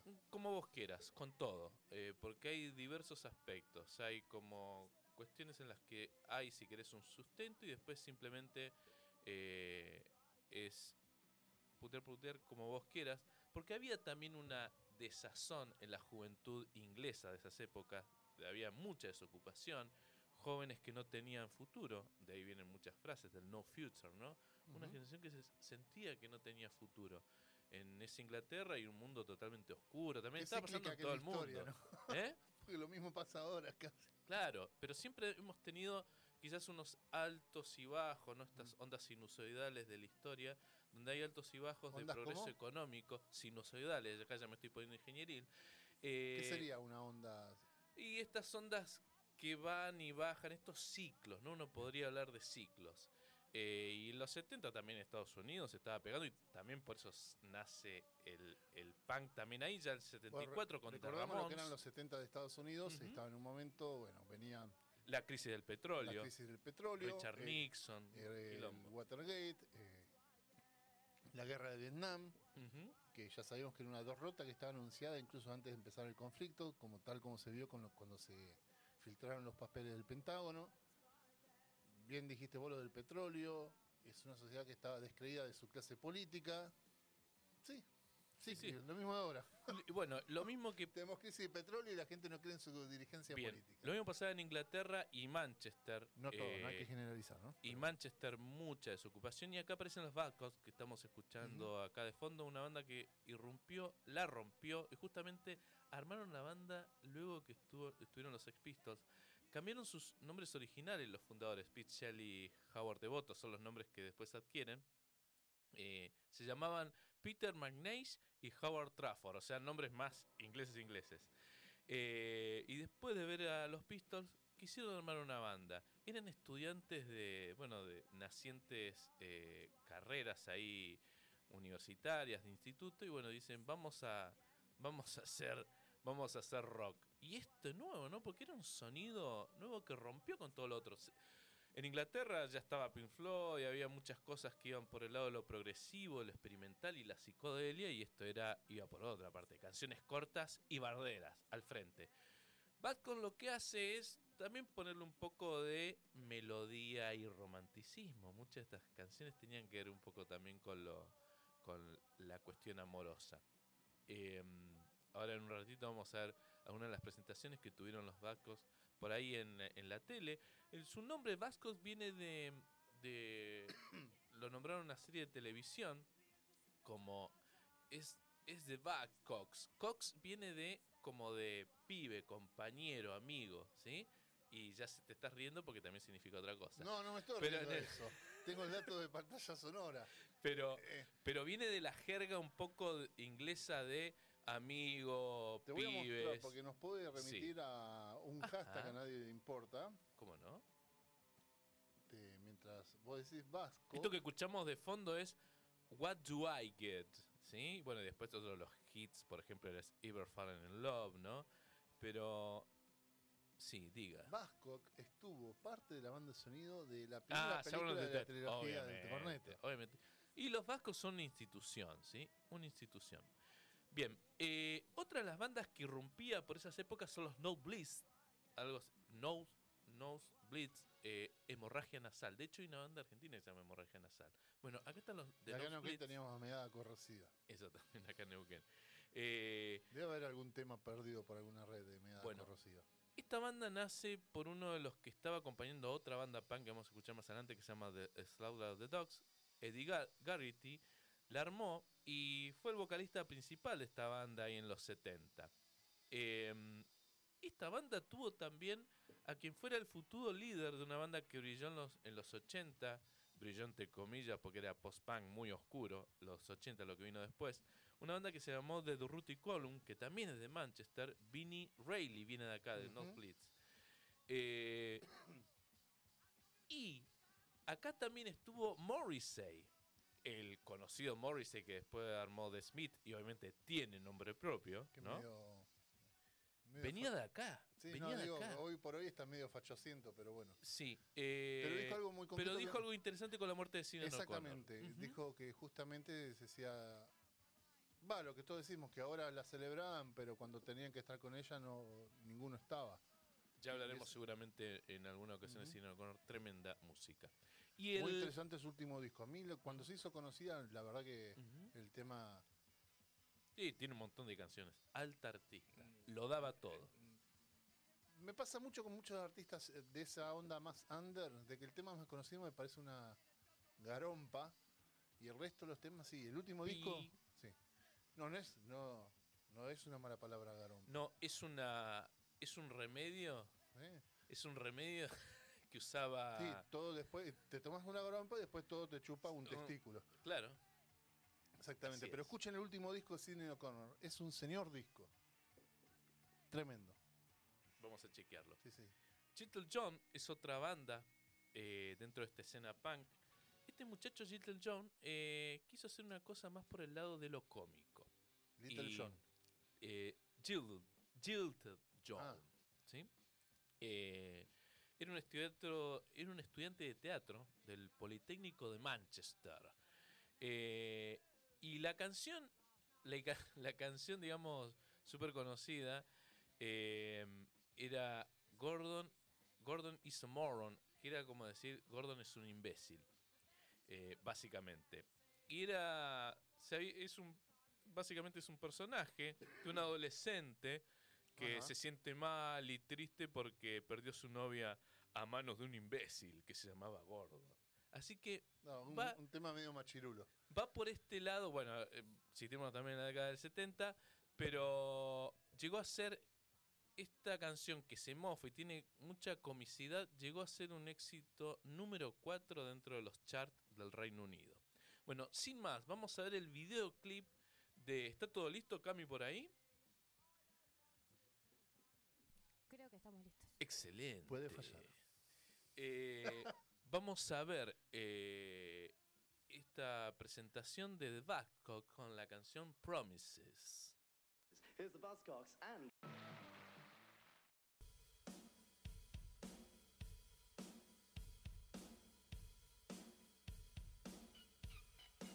Bien, estamos en la sección Lo que Manchester nos da y estamos husmeando en estas, estas sonoridades de Manchester. Magazine es una banda que surgió luego que Howard Devoto de Buzzcock se fuera, eh, salió de toque y armó esta banda junto al guitarrista John McGeorge.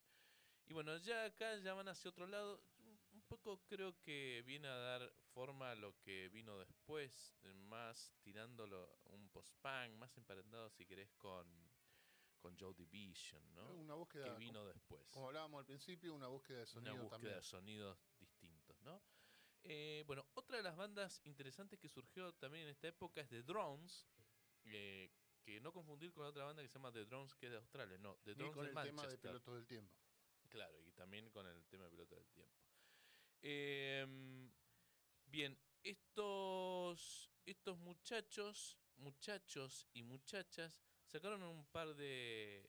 tuvieron sus presentaciones, sus explosiones, ciertos pubs rockeros ahí, formaron parte importante de la escena de Manchester. Muchas de estas bandas lamentablemente no se conocieron mucho en otros lugares, pero tuvieron acá su, su forma y le dieron también forma y, y influencia muchas de las bandas que vinieron después, porque la escena de Manchester es tan rica que, que, bueno, muchos tomaron de estas de estas bandas que estaban en el under, ¿no? En, en los suburbios, en los, Ujú. en los pubs, en los sótanos. Eh, y otra banda más que interesante es Slaughter and the Dogs, eh, que eran pibes que venían de, de barrios bajos, las, la- las casas que te daba el, el gobierno británico, que les daba casas, digamos, Como las peores casas, sí, ¿no? Los peores complejos de mala calidad en los suburbios de Manchester. Vivían estos pibes que armaron el Laughter of the Dogs y que tuvieron oportunidad de, de con su poca, si querés, po- poco poder adquisitivo como para grabar bien, vamos, en un ratito vamos a ver una de sus presentaciones, eh, pudieron igual granjearse un nombre dentro de la escena del rock primigenio, de esto nuevo que se llamaba que se llamaba mm, que se llamaba punk. Por ejemplo, en, en la voz de ellos dice uno de los integrantes, Mick era de la parte de Baguley de White Same y yo era de Pill Hall. Eh, había un buen lado ahí en Pill Hall, si se puede llamar eh, medio un lugar medio cheto, hacia un lado casas del consejo local que daban vergüenza, dice. El consejo local eran estas casas que decimos. Luego estaba Benchil, que era una de nuestras áreas de pelea, donde quedábamos para hacer nuestras peleas. De estos pibes eran bastante pedencieros, ¿no? Estaba como este tema de el bardo en esas épocas, cosa que ahora, eh, eh, medio, esto de pandillas, medio que se ha, ha disminuido con los con No, los pasó años, a ¿no? unos lugares más oscuros. Sí, pero viste, como que eran más de esta época y si, y si eras de un, de un estilo o de otro, había muchos bardos. Bueno, decía que venían chicos Como de ahora, Winslow Las discusiones del campo de batalla son las redes sociales. y peleas de barrios, viste, venía de acá. Había muchas peleas que solían suceder allí cuando era niño, eh, mostrando cómo se podía marcar el territorio, porque no había nada más que hacer. Pelear, asaltar, robar. Eso es todo lo que había. Terrible, de verdad. Esto es lo que recuerdan un poco los integrantes de, de Slaughter and the Dogs. Bueno, sin más, est- bueno, estos pibes eran fanáticos de Bowie. Vos sabías que había una interesante, había una especie de, de tribu urbana, ¿Cómo estamos mencionando a Bowie hoy, eh? como estaba mencionando, que eran que eran seguidores de Bowie. De hecho, el bajista de, de Sex Pistols aparece ahí también en una onda así, más en esa especie de tribu urbana Bowie, que se vestían en el estilo Sigue Stardust, el personaje que había adoptado Bowie en esa época, ese pelo colorado, y toda esa, esa, esa facha que tenía, eh, más de un glam, ¿no? Entonces, estos pibes venían como en esa onda, de, de esa especie de tribu urbana, no me acuerdo si se llamaban, de Bowies, una cosa así, no sé si adoptaban directamente el apellido, pero lo que había causado Bowie en esa época, principio de los 70, era maravilloso y como mucha gente lo seguía, ¿no? ¿Cuántos, ¿Cuántas épocas tuvo Bowie, ¿no? En cuanto a lo musical, artístico, un grosso. Vamos a escuchar el Black Star, ¿no? Hay que escuchar Black Star. Sí. Me, quedé, me quedé pendiente de eso. Bueno, pero ahora vamos a escuchar eh, una de las bandas punks insignes de Manchester, Slaughter and the Dogs.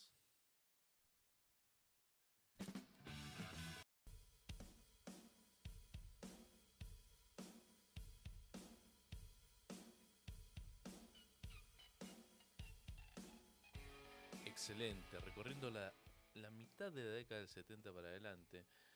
eh, ¿Puedo mandar un saludo?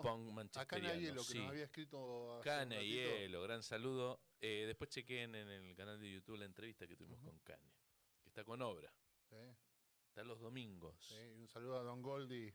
Vamos, Don Goldie. Teatro Histrión, vamos. El último evangelio, ¿no? Sí. El quinto. El quinto, el último. Bueno, es el quinto o el último. El quinto. De Fifth. Eh, The Fall es una banda también de Manchester que esta duró un montón. eh, de hecho, mm, duró hasta el 2018. O sea, esta, esta es una banda súper importante. eh, muy referida por muchas de las bandas inglesas, sobre todo. Se formó en 1976 y duró hasta 2018 en la que, digamos, su miembro fundador y el único que estuvo a través de todos los años, Mark Smith, murió justamente en ese mismo año y bueno, se dio por terminada la banda que tuvo 32 álbumes de estudio. Otro exponente importante es John Cooper Clark, eh, conocido como Evidently Chicken Town. Eh, y ese- este tipo viene ya de Salford, viene de Salford y bueno, y tuvo su tuvo su su explosión en Manchester. Surgió ahí también a fines de los 70, ya más por el lado más poeta punk. Es muy parecido, tiene mucho la onda de, de Bob Dylan, pero más bardero. Eh, viene un poco cultivar la, la cultura trash y mucho en su, en su poesía está, bueno, obviamente letras barderas y, y antisistema, críticas, mucha, mucha comedia también y humor en esta poesía. Ha aparecido en algunos documentales, por ejemplo, en una compilación documentaria que se llama Hurk, A Music Work, del año 82, donde también aparecen eh, performances en vivos de otras, de otras bandas de la época importantes como The Police, Devo, por ejemplo. Eh, es un tipo también muy mencionado, por ejemplo, por porque también hemos hablado hoy mucho, Alex Turner de Arctic Monkeys lo, lo, lo llama un- una gran influencia. Y para cerrar, una de las bandas exponentes de Manchester es Alberto y los tríos paranoias. Alberto y los Alberto F. Alberto y los tríos paranoias se formaron en el año 73. Son como de los más viejitos de estos. Eh, un grupo básicamente cómico, ¿sí? Y con ese nombre. Pan cómico, ¿sí? Mucha sátira, mucha sátira y, y caricaturesco. Digamos, lo toman de una, de una banda paraguaya.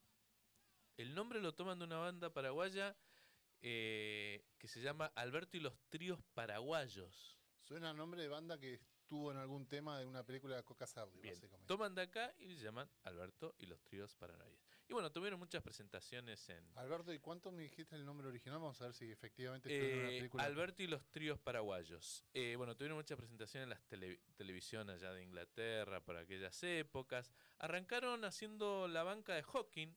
Hawking es la banda que tuvo el- después el que armó Motorhead, eh, Lemmy Kilmister. Y bueno, y, y después obviamente haciendo eh, soporte de muchas de las bandas exponentes de, las de las épocas, de todas las, las principales que estaban ahí jugando en primera, estuvieron los Albertos y Tríos Paranoias. Luis Alberto del Paraná y su trío Los Paraguayos. Ajá. Tienen un disco. Tienen un disco. A Isabel Serri, porque han estado en bandas de sonido de sus películas. Ah, muy bien, mira vos. Bueno, mirá la conexión que hay. Tomá, Manchester, sabía que la Argentina. Coca Sarli tenía algo. Manchester, Coca Sarli, Argentina. Bueno, sin más, vamos a cerrar entonces lo que Manchester nos da eh, con una presentación de Alberto y los tríos paranoias. Head down, no, no sense.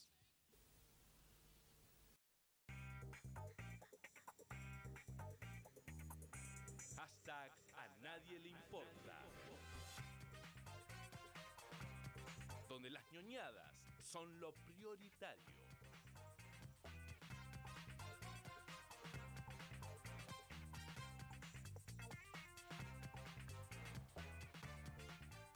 Oh, yeah. Como me gusta la nueva cortinita. Bien, la cortina siempre está bueno renovarse, ¿no? Mm, Sí, no, aparte la otra ya sonaba y ya no, No nos dejaba. No Bien. nos dejaba. Bien, arranca el hashtag a nadie le importa. Ujú. Una El- sección firmada por Pablo Javier Frisar. Que tal vez debe ser uno. Va, siempre cada vez que hacemos un hashtag a nadie le importa, decimos este debe ser el hashtag más que a nadie le importa. Pero a mí particularmente me encanta. ¿De qué vas a hablar hoy? Bueno, particularmente nosotros le dijimos. Superheroes. Sí, superhéroes, género de superhéroes, que es verdad, y esto es real.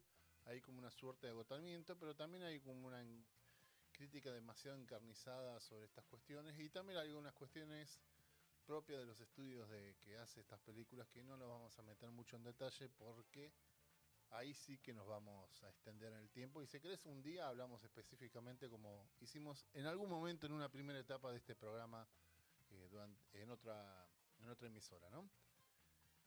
Como vos quieras. Pero lo que vamos a hablar originalmente es de la trilogía de Zack Snyder, que no es una- un título oficial, sino que son de las tres películas que pudo hacer en el mundo de DC Studios. Y si te parece, para... Cami, ¿cómo estás? ¿Estamos bien? Vamos a introducirnos, vamos a hablar de la, primer- de la primera, pero introduciendo con la música ya de fondo. Que, dicho sea de paso, aquí podrán ver, podrán ver, podrán ver, podrán ver, Man of Steel, compuesta por Hans Zimmer, el padrino de pantalla sonora. El tema que, está escuchando, que estamos escuchando no es la versión que está en este disco, de todas maneras. Es eh, la suite que hicieron para uno de los recitales en vivo de Hans Zimmer Live. Y si no me equivoco, es la versión del último disco en vivo que sacaron en grabaciones de recitales de la gira mundial que hicieron el año pasado. Que en el primer Chivos Expiatorios, Chivo Noticias, usted mencionaba ese disco. ¿Se acuerda? Este tema que Sí. está sonando es la primera trilogía. Voy a traer a la derecha porque Está literalmente disponible en YouTube. en YouTube y en sí. Spotify también. Eh, de esto, literalmente de todo esto que están viendo quienes nos ven por YouTube, puedo estar dos horas hablando y sin parar. Así que vamos a ir a las películas. Son, es una trilogía que yo la quiero reivindicar. Reitero, no es una trilogía oficial. Porque mucha gente, sobre todo la gente que no lee historietas, habla con derecho y gente, eso no representa, no entendió el personaje. Reitero, hay 85 años de historias de todos estos personajes. Bien, en función a qué etapa, qué guionista, qué es lo que te gusta. Así que voy a irme a las películas a contar algunas cositas y las lecturas como El carnero de Gunn las podemos dejar para afuera. Todo el mundo se va a preguntar quién es Gunn, bueno, ya lo vamos a decir en algún momento. Jaime Pistola. Jaime Pistolas, una de las personas con el ego más grande que he visto en la, en la historia del cine, básicamente. Man of Steel, El hombre de acero, es la primera, la primera película que hace Zack Snyder cuando un poco le comandan la idea de un delineamiento de historias de DC, pero con un planteo totalmente distinto también a lo que ya, ya venía llevando tres años antes Marvel, una cosa distinta, que sea la posibilidad de hacer una película mucho más adulta en sintonía de lo que fue la trilogía de Batman de Christopher Nolan, que le reitero, le retiré la trilogía aburrida, como le decía yo, básicamente, eh, porque el chabón la verdad que se consagró por algunas cuestiones buenas que ha tenido con justamente Zack Snyder, pero también actualmente con el paro de, de guionistas y, escritor- y actores el chabón también eh, banco- banca la parada, así que mi mote de burla ya va a estar. ¿Y por qué lo cito Nolan? Porque el guion fue escrito justamente de Man, Man of Steel por Christopher Nolan y David Goyer, que no es ajeno al mundo de las películas superhéroes y al mundo de las historietas, porque él es guionista de varias de las películas y sobre todo guionista de las de Blade. Ah, De hecho, fue guionista de la segunda de Blade, que dirigió Guillermo del Toro, con el cual compartimos créditos en un documental. Estamos juntos en un trabajo. Créanlo o no, sí, estoy en un documental con Guillermo del Toro, créanlo o no. impresionante. Es así de simple. Esta persona que está hablando boludeces, Próximamente quizás podamos verlo acá en Neuquén, ¿no? acá no que Todavía no está confirmado, pero yo creo que sí. ¿Cómo se llama el documental? George Pal, un marciano de Hollywood en Argentina. Bien, paréntesis. Listo, cerramos. Cerramos paréntesis. Está diciendo, cuando decís paréntesis, porque vas a abrir. Cierre paréntesis. Bien. Y esto lo cito porque justamente cuando se plantearon la historia decís, bueno, la planteamos como desde cero en función a que la última película de Superman había sido en 2006, que no es una mala película, pero tiene comete un error, es como si fuera una continuación de las de Superman de Christopher Reeve y la película está planteada con la misma mística, la misma narrativa y tal vez quedó una película un tanto vieja para lo que ya era la época de 2006. Entonces, hay una cuestión de derechos, había que hacer Warner, si no hacía una película, ya perdía los derechos de todo lo que eran las regalías y tranquilamente los que eran los herederos, tanto de Joe Schuster y Jerry Siegel, los creadores de Superman, les podían hacer juicio por no tener ingresos. Entonces comenzaron a trabajar eh, a partir de 2011 en una película, porque si no, se comían una demanda. Y ahí cuando surge la posibilidad de esta película con David Goyer y Christopher Nolan, e inmediatamente eh, llamaron a distintos guionistas eh, para incorporar cuestiones y guionistas como Grant Morrison, Mark Wade, Jeff Jones, guionistas de historietas de DC, para incorporar algunos elementos. E incluso a Mark Miller, que hizo las de Kick-Ass, las historietas de Kick-Ass, justo con Matthew Vaughn, que fue el que dirigió la primera y Qué después... divertido cax. Sí, es muy, muy buena película. En un momento podemos dedicarla. Hasta incluso Guillermo del Toro estuvo casi a punto de dirigir esta película, pero se decantó por otros, otros Ah. proyectos. Sí, sí, tal cual. Guillermo del Toro debutando en una película de superhéroes, ¿no? ¿Estuvo algo de superhéroes? Eh, Blade, la ah, segunda de Blade. claro, obviamente, sí. La, la segunda de Blade que mencionamos al De principio. uno. Bien. Sí. Eh, algunas cuestiones que tienen que ver con la película y al margen de otras eh, eh, más aspectos técnicos. Por ejemplo, se tenía que haber un poco más de destrucción. Si vemos el final de Man of Steel, es una pura, es pura destru- eh, destrucción y no tiene tan, eh, a su vez, una estructura muy lineal que digamos, porque va y viene, y hay cosas que te muestran que van sucediendo eh, casi en forma paralela, no es que van eh, eh, su- sucedieron antes o después. Y acá vemos algo que no sabías, vi- salvo que hayamos visto Smallville o la serie de Superboy, es que vemos en películas, por lo menos me refiero a películas, no se había visto eh, a Superman reconociendo lo que es eh, generalmente Kal-El. Superman, interpretado por Henry Cavill, ¿no? Que es, él va bu- buscando su identidad a medida que va avanzando la película sin ser Superman per se.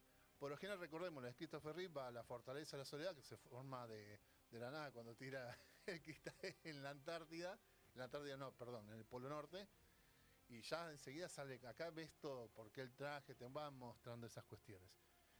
Y algunas cuestiones de, de, por ejemplo, de mostrar bien Krypton antes de la destrucción, pero mostrártela bien diferenciando no tal vez con esas ropas blancas como veíamos en la versión de, de Christopher Reeve, sino más bien mostrándote la armadura, el por qué que eran como trajes, como tipo armadura, que eran de distintas casas, mostrarle la cuestión de qué significaba la S, hacer hincapié en esa cuestión más de lo que es eh, del traje y no porque le pintó ponerse con los color- colores de la bandera norteamericana, porque sí, ¿viste? De hecho, vos ves el detalle de la, de la- de- del traje de Superman y lo ves en ese sentido así. Y la otra cuestión que tiene que ver que algunos planteaban, eh, eh, eh, vemos una, el SOT, que es el malo, el que general, vemos una motivación en el personaje. ¿La podemos compartir o no? Claramente yo no la comparto porque era una clara lectura de un gobierno dictatorial. ¿Qué ocurre? Super- cambiaron un poco el origen, es real eso, pero no afecta en sí a lo que es el personaje. Algún seguro, algún purista va a decir, "Eh, no tiene nada que ver con Superman. Pero Es como lo, que pasaba con Luciana Beruti con la obra esta, las que quieren ver el alma. tal cual, yo un que purista claro, si quiero ver lo mismo, voy a leer lo mismo, voy a ver, voy a las historietas. Anda a leer el libro. Tal cual. Exactamente. Bueno, acá qué ocurre? Es Superman, o sea, Kal-El, el nombre su nombre kryptoniano, es el primer hijo gestado, métodos naturales, o sea, papá y mamá, vino papá, le dio una semillita a mamá y esas cosas. Exactamente. Eh, pero ¿qué ocurre? Justamente, básicamente el que en Krypton tenía como un código, un- una suerte, como una matriz biológica que Jor-El, el padre de Krypton, del padre de Kal-El, antes cuando eh, se está produciendo el golpe de estado de la rebelión que vemos en la película de Superman vemos como que ya eso no lo vemos nunca, pero en, esta sí lo vemos para evitar que se haga poder en- porque era una cuestión de supervi- supervivencia al más apto, el ser superior, el ser puro, que sean todos igualitos, es, él estaba en contra y lo termina de un modo integrando al cuerpo. ¿Qué ocurre? Krypton después se, se destruye, explota como siempre, eh, ya van a la zona fantasma lo- los malos, y después todos ellos buscando la búsqueda de qué pasó, qué hizo Jorel con ese código para poder sobrevivir, porque no quedó nadie del pueblo. Entonces hay una búsqueda de volver a hacer la gloria del que pueblo kryptoniano. Y por eso cuando llegan al planeta Tierra, la destrucción y la marca, la máquina esa que de, terromorfización, le dicen, eh, para poder generar, cambiar el ambiente, la atmósfera, para que sea realmente. Y acá lo que vemos es un Superman más conflictuado, en realidad. Sí. Sí. sí. Que a mí particularmente esta versión me gustó porque después de 75 años de vernos, ver un Superman más Boy Scout, muy bueno, más en la línea de la justicia, la verdad y The American Way, el sueño americano de ser American Way of Life. Exactamente. Acá había un Superman que es consciente de su poder, es consciente del impacto que tiene, Pero aún así hay momentos claves muy buenos en la película que te ponen, por ejemplo, cuando logran, ven en los kryptonianos estos, liderados por General Soda planeta Tierra, que reconocen una señal de una máquina, de una nave que el propio Kalel termina activando eh, sin querer, le reclaman, dennos al kryptoniano, él se presenta para que dejen de destruir o amenazar, y él se deja poner las, la- las, eh, ay, ¿cómo se llama? Se me olvidó. ¿Esposas? Las esposas, se deja poner las esposas, y cuando podría hacer eso, se sabe que estoy en señal de paz, no voy a hacer nada más. Pero también sabes consciente de que con esto de no querer matar nunca a nadie, que es un guiño, cuando termina ocurriendo eso con el general Sod, es un guiño al, al que decía Jonathan Kent, de que no te reveles mucho, pues no, no interfieras con la vida de los humanos. Jonathan Kent, interpretado por Kevin Costner, el mejor Jonathan Kent que hemos visto en cine para mí, en lo particular. Era un guiño que sabe de Gran que- actor. eh. gran actor también, que cuando lo termina matando Sod, que ¿cómo que van a matar a Superman? Sí, Superman ha matado en las historietas, no seamos giles. Pero es porque sabe que tiene que ir en contra de lo que... Recuerdo en los 90. Sí. Mataron a Superman. Eh, termina matando, sabe, y yendo en contra de lo que él mismo siente, porque justamente, a pesar de toda la destrucción tal vez innecesaria que vemos en toda, la, en toda, esa, en toda esa secuencia de pelea, si basta, nos va a quedar ciudad en pie. Sabe que justamente lo mata porque iba a matar a otras personas eso, y sabe que la única forma de detenerlo es ir en contra de lo que él mismo se había dicho de no matar. Y sabe el peso de esa decisión a futuro, tal como podemos ver en la segunda película que todavía no vamos a entrar. No, algunos no la recibieron muy bien, pero particularmente a mí me gustó esto que, eh, que trabaja, que trabajó con la cuestión esta de romper con el American Way, porque acá vemos como una metáfora también de hasta de un inmigrante, cómo se siente, saber que tiene que trabajar en ese mundo, que, por eso lo plantean en este sentido, pero que trabaja más en lo que es el nuevo moto de Superman en las historietas, que es la verdad, la justicia y un mejor mañana. Y el hecho este de haber matado le hace consciente, no voy a matar más, sé, sé el impacto que tienen mis poderes y por eso después vemos un Superman mucho más conflictuado y más humano aquí en la segunda película, que la vamos a introducir poniendo, y la vamos a, matar a, a Camila, el tema del bloque 2. El primer tema.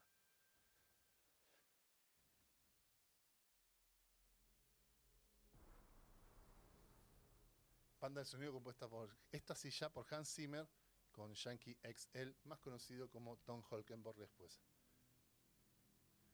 Me refiero a Batman vs. Superman, una de las películas más vapuleadas de la historia del género, injustamente vapuleadas, que yo siempre recomiendo, y a vos te recomendé, ver eh, la Ultimate Edition, que es el corte de director. Ah, qué, buen- qué buen tema. El corte de director, que es mucho más largo, y cuando vos lo ves decís, ¿por qué sacaron esto y por qué dejaron esto? Básicamente, y yo recomiendo seguir a los personajes en vez de la historia, sigan los personajes, porque es la primera vez que vemos en una película a Clark Kent como periodista investigando. Y acá, si bien aparece un villano que sí, la verdad no es el Doomsday que, que todos esperábamos, acá el verdadero villano para mí es Batman, en esta película. Porque vemos un Batman magistralmente para mí interpretado por Ben Affleck, por por sobre todo es un Batman con ya experiencia, que engancha la película con lo que es la secuencia final de Batman of Steel, que él está en Ciudad Gótica y es- consciente de toda la destrucción, él aparentemente se había retirado como Batman y ve esa destrucción y que alguien impunemente haga todo eso, dice, bueno, vamos a poner en forma de investigar de qué manera puedo derrotar a esta persona que es una amenaza. Y es todo el tiempo así, la película es en función al Batman investigando, vos que la has visto, en función a, a este ser que vino del espacio y nos dice, yo estoy acá para cuidarlos. Pero paralelamente vemos al Superman conflictuado en esta película en función a esto mismo del peso de sus poderes y ver cómo reacciona la sociedad que le está para ayudar y aún así hay quienes lo, por lo que ocurre en la primera película en esta, lo han, lo han, lo ven como una amenaza y a pesar de esforzarse que no- Superman. Superman. Y acá él tiene el doble juego de que de saber que es Clark Kent como ser humano y Superman como un confli- conflictuado en ese sentido. Que allá abrazó su humanidad y en ese sentido eh, es interesante ver ese abordaje de este Superman más conflictuado y no el Boy Scout que quieren volver a hacer ahora en esta ¿Lawrence Fishburne? Lawrence Fishburne hace de Perry White el jefe, el editor de, eh, del diario Daily Planet de la ciudad de Metrópolis.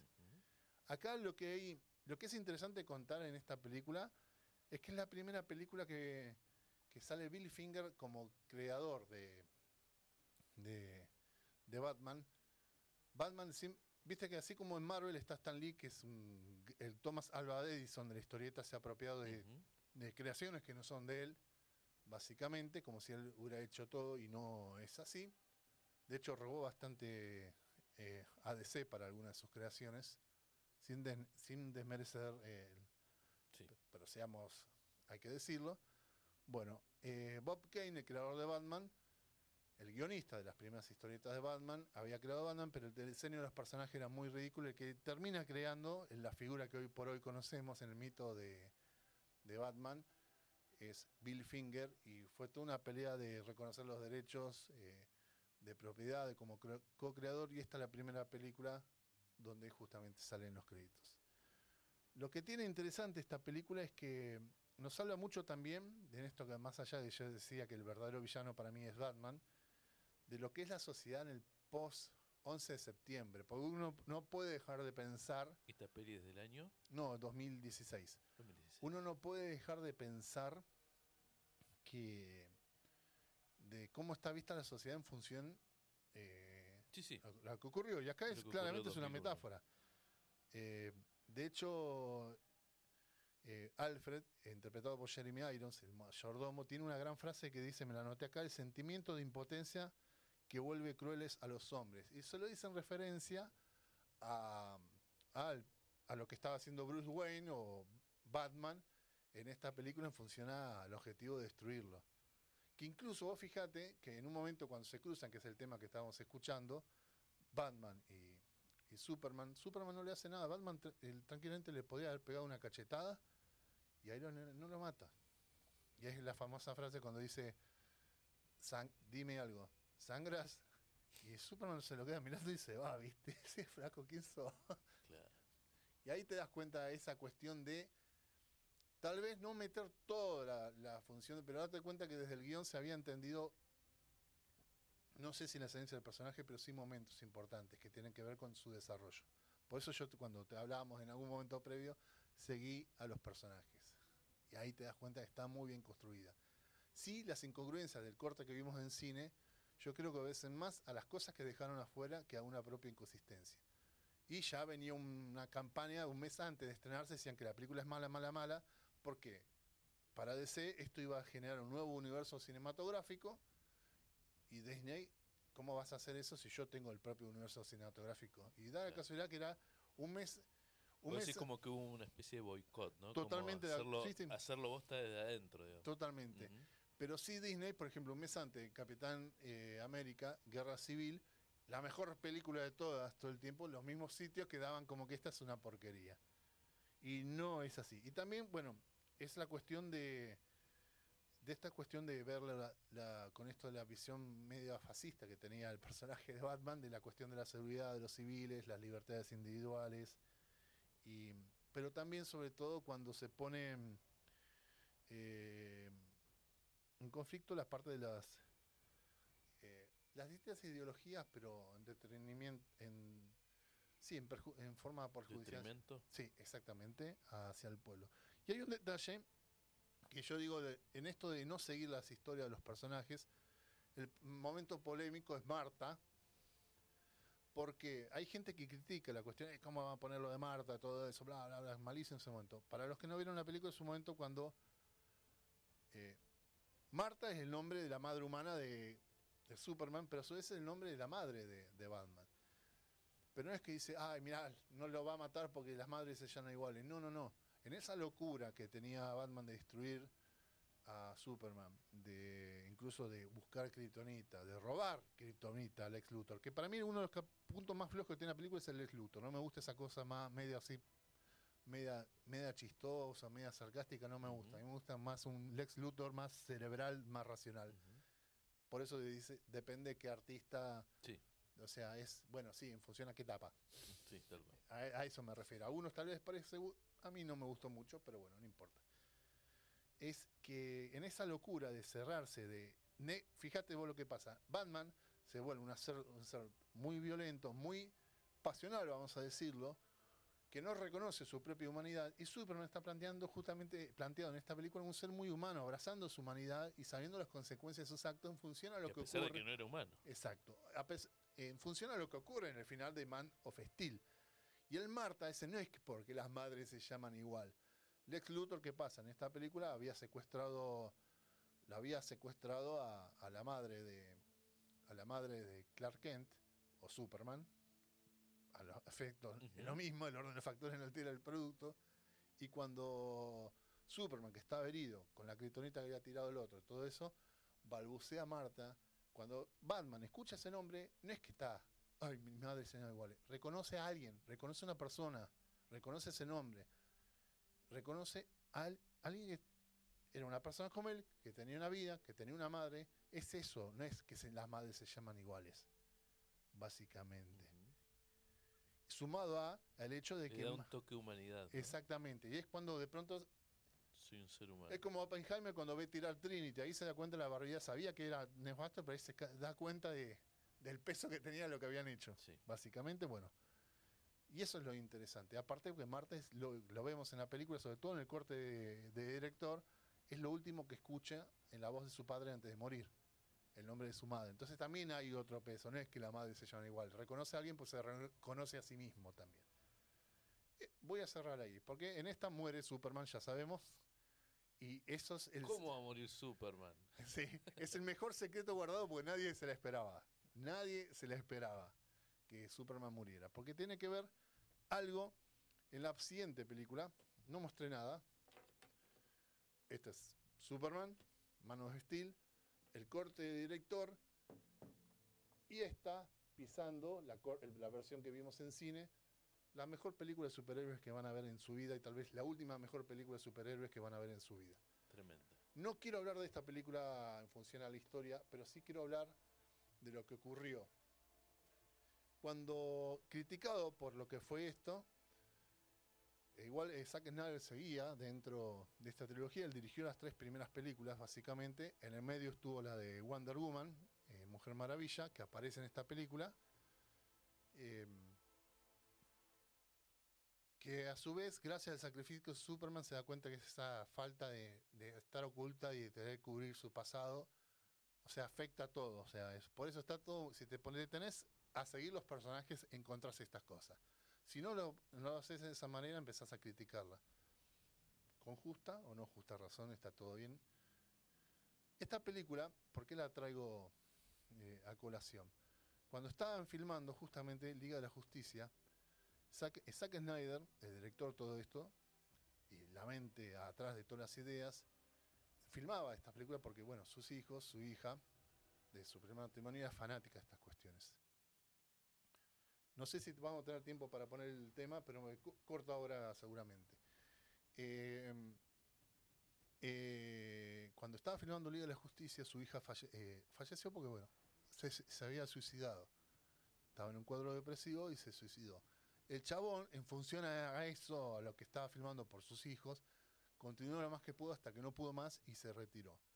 Ahí Warner, que claramente son unos mercenarios también, llamaron a Josh Whedon, que había dirigido las dos de los Vengadores para Marvel, pero que también fue guionista, es guionista de historietas, Buffy, creador de Buffy, La Casa de Vampiros, Ángel, y también guionista de la primera de Toy Story, eh, para que termine. El chabón, en vez de utilizar eh, parte de, su eh, de lo que había filmado Zack Snyder, agarr- agarró, filmó todo de nuevo.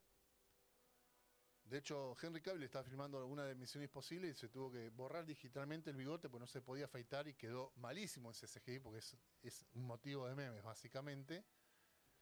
E hizo una versión que era como muy cómica, con chistes. Hay algún que otro momento que yo sí le destaco que entendió alguna cuestión de lo que era su Batman, sabiendo que era un, alguien que tenía que armar la ley de justicia por esta amenaza que venía, sabiendo de que no tenía ningún poder y bastaba de su fuerza y de, bueno, de ser millonario también, que lo dice mi superpoder es ser millonario.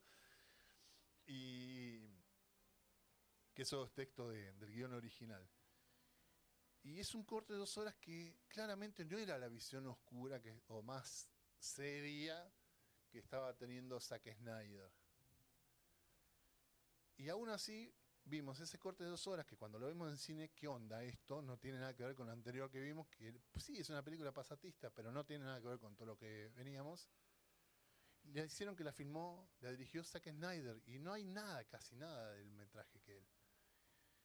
Automáticamente, a partir, de, a partir de ese momento, surgió una campaña en la que estuvimos varios involucrados, que era hashtag release the Snyder Cut, que era larguen el corte de director, que en cualquier posteo que había de Warner, en cualquier lugar, era, bueno, esta es una película de, era una película de dibujos animados, sí, todo muy lindo, hashtag release the Snyder Cut, todo el tiempo.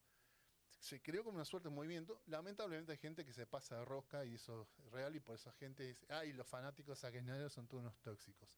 Pero paralelame- paralelamente, eh, bueno, Zack Snyder agradeció también ese pedido, no sabía que iba a ser posible todo eso. Empezaron a juntar, yo no pude aportar puntualmente porque por cuestiones que hay de, de transacciones financieras con las de crédito, los dólares, todo eso.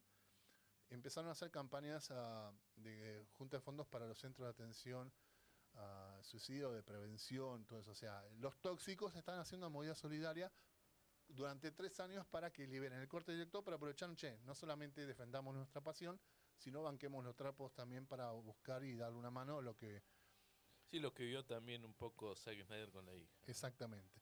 Paralelamente, los verdaderos tóxicos, que eran los haters, los que. re- re- hay haters incluso dentro de los que defienden Zack Snyder, esto hay que decirlo.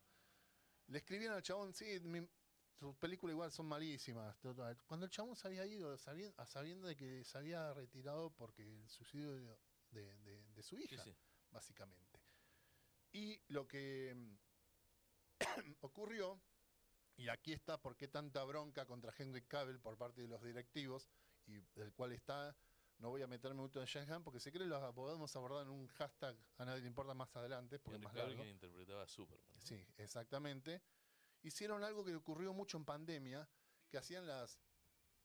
Este el tema de Mujer Maravilla es- entra y me encanta. Gran composición. Tocado en un, en un violonchelo electrónico por Tina Wu.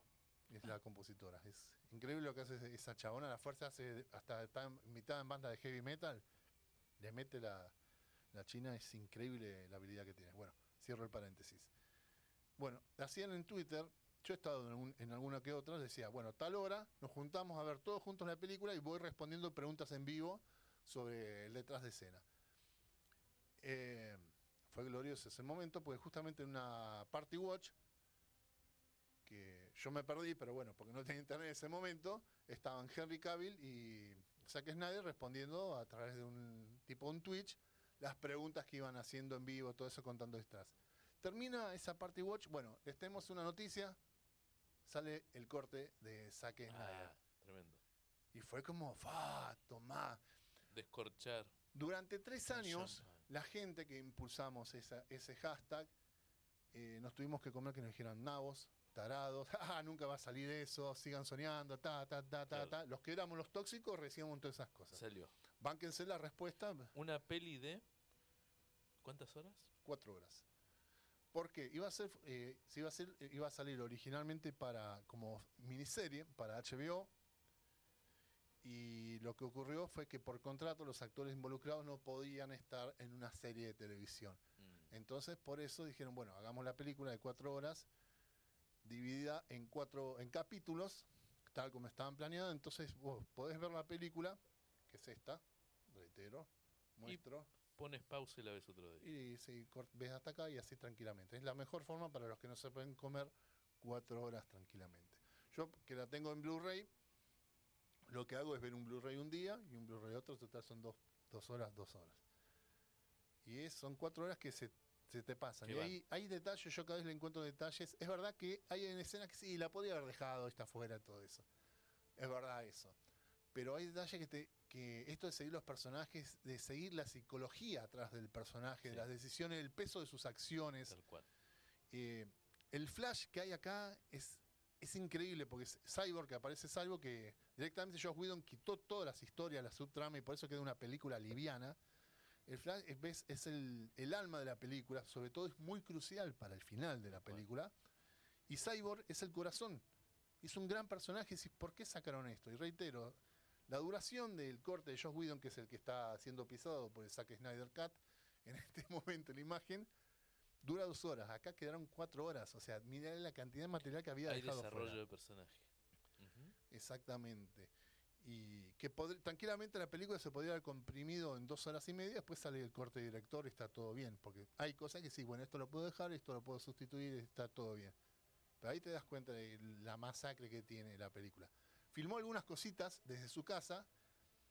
eh, o sea, filmaron algunas cositas nuevas por efecto especial, algunas cosas iba a aparecer eh, Linterna Verde, una de las Linternas Verdes, pero después termina apareciendo el Detective Marciano, que es un personaje que había estado en todas las películas, dicho sea de paso, que es el general del ejército que está, lo seguía siempre a Superman, básicamente, que ahí se da cuenta después de todo el sacrificio, voy a, que se lo dice a Batman, no puedo estar ajeno, así que cuenten conmigo para, para una próxima vez. Y muchas cosas las dirigió el chabón, como estábamos en pandemia, recordemos, 2020 en este anuncio, la dirigió Snyder de su casa a través de una tabla, un monitor, dirigiendo esa casa y tiene mejores efectos que muchas de las películas superhéroes de ahora. Y la editó él. ¿Y qué hizo el chabón? Renunció a cualquier pago de director porque de esa forma podía tener absoluto control creativo para su visión. Y Christopher Nolan, que es un gran amigo, y por eso yo también lo reivindico en este caso cuando yo decía con chiste la trilogía aburrida Director de de la Batman, reciente Oppenheimer. que es peliculón, realmente es peliculón, junto con la esposa de Zack Snyder le había dicho no voy a hacer corte y al día de hoy Zack Snyder no vio este corte, porque sabía que se iba a sentir mal con lo tipo como Don Corleone cuando ve a Sony en la... Mira como dejaron a mi muchacho, básicamente se iba a sentir así. Cami, con esto estoy cerrando. Eh, si podemos hacer que nos excedemos tiempo, poner el tema de largo, porque hay una historia y me gustaría, eh, para el streaming de, se va a cortar, pero después seguramente lo podemos llegar a agregar porque hay un videoclip. ¿Cómo no? Pero sí para los que están escuchando por radio, porque lo quiero, lo quiero, quiero contar un poquito la historia y con esto ya cerramos hashtag y chivos.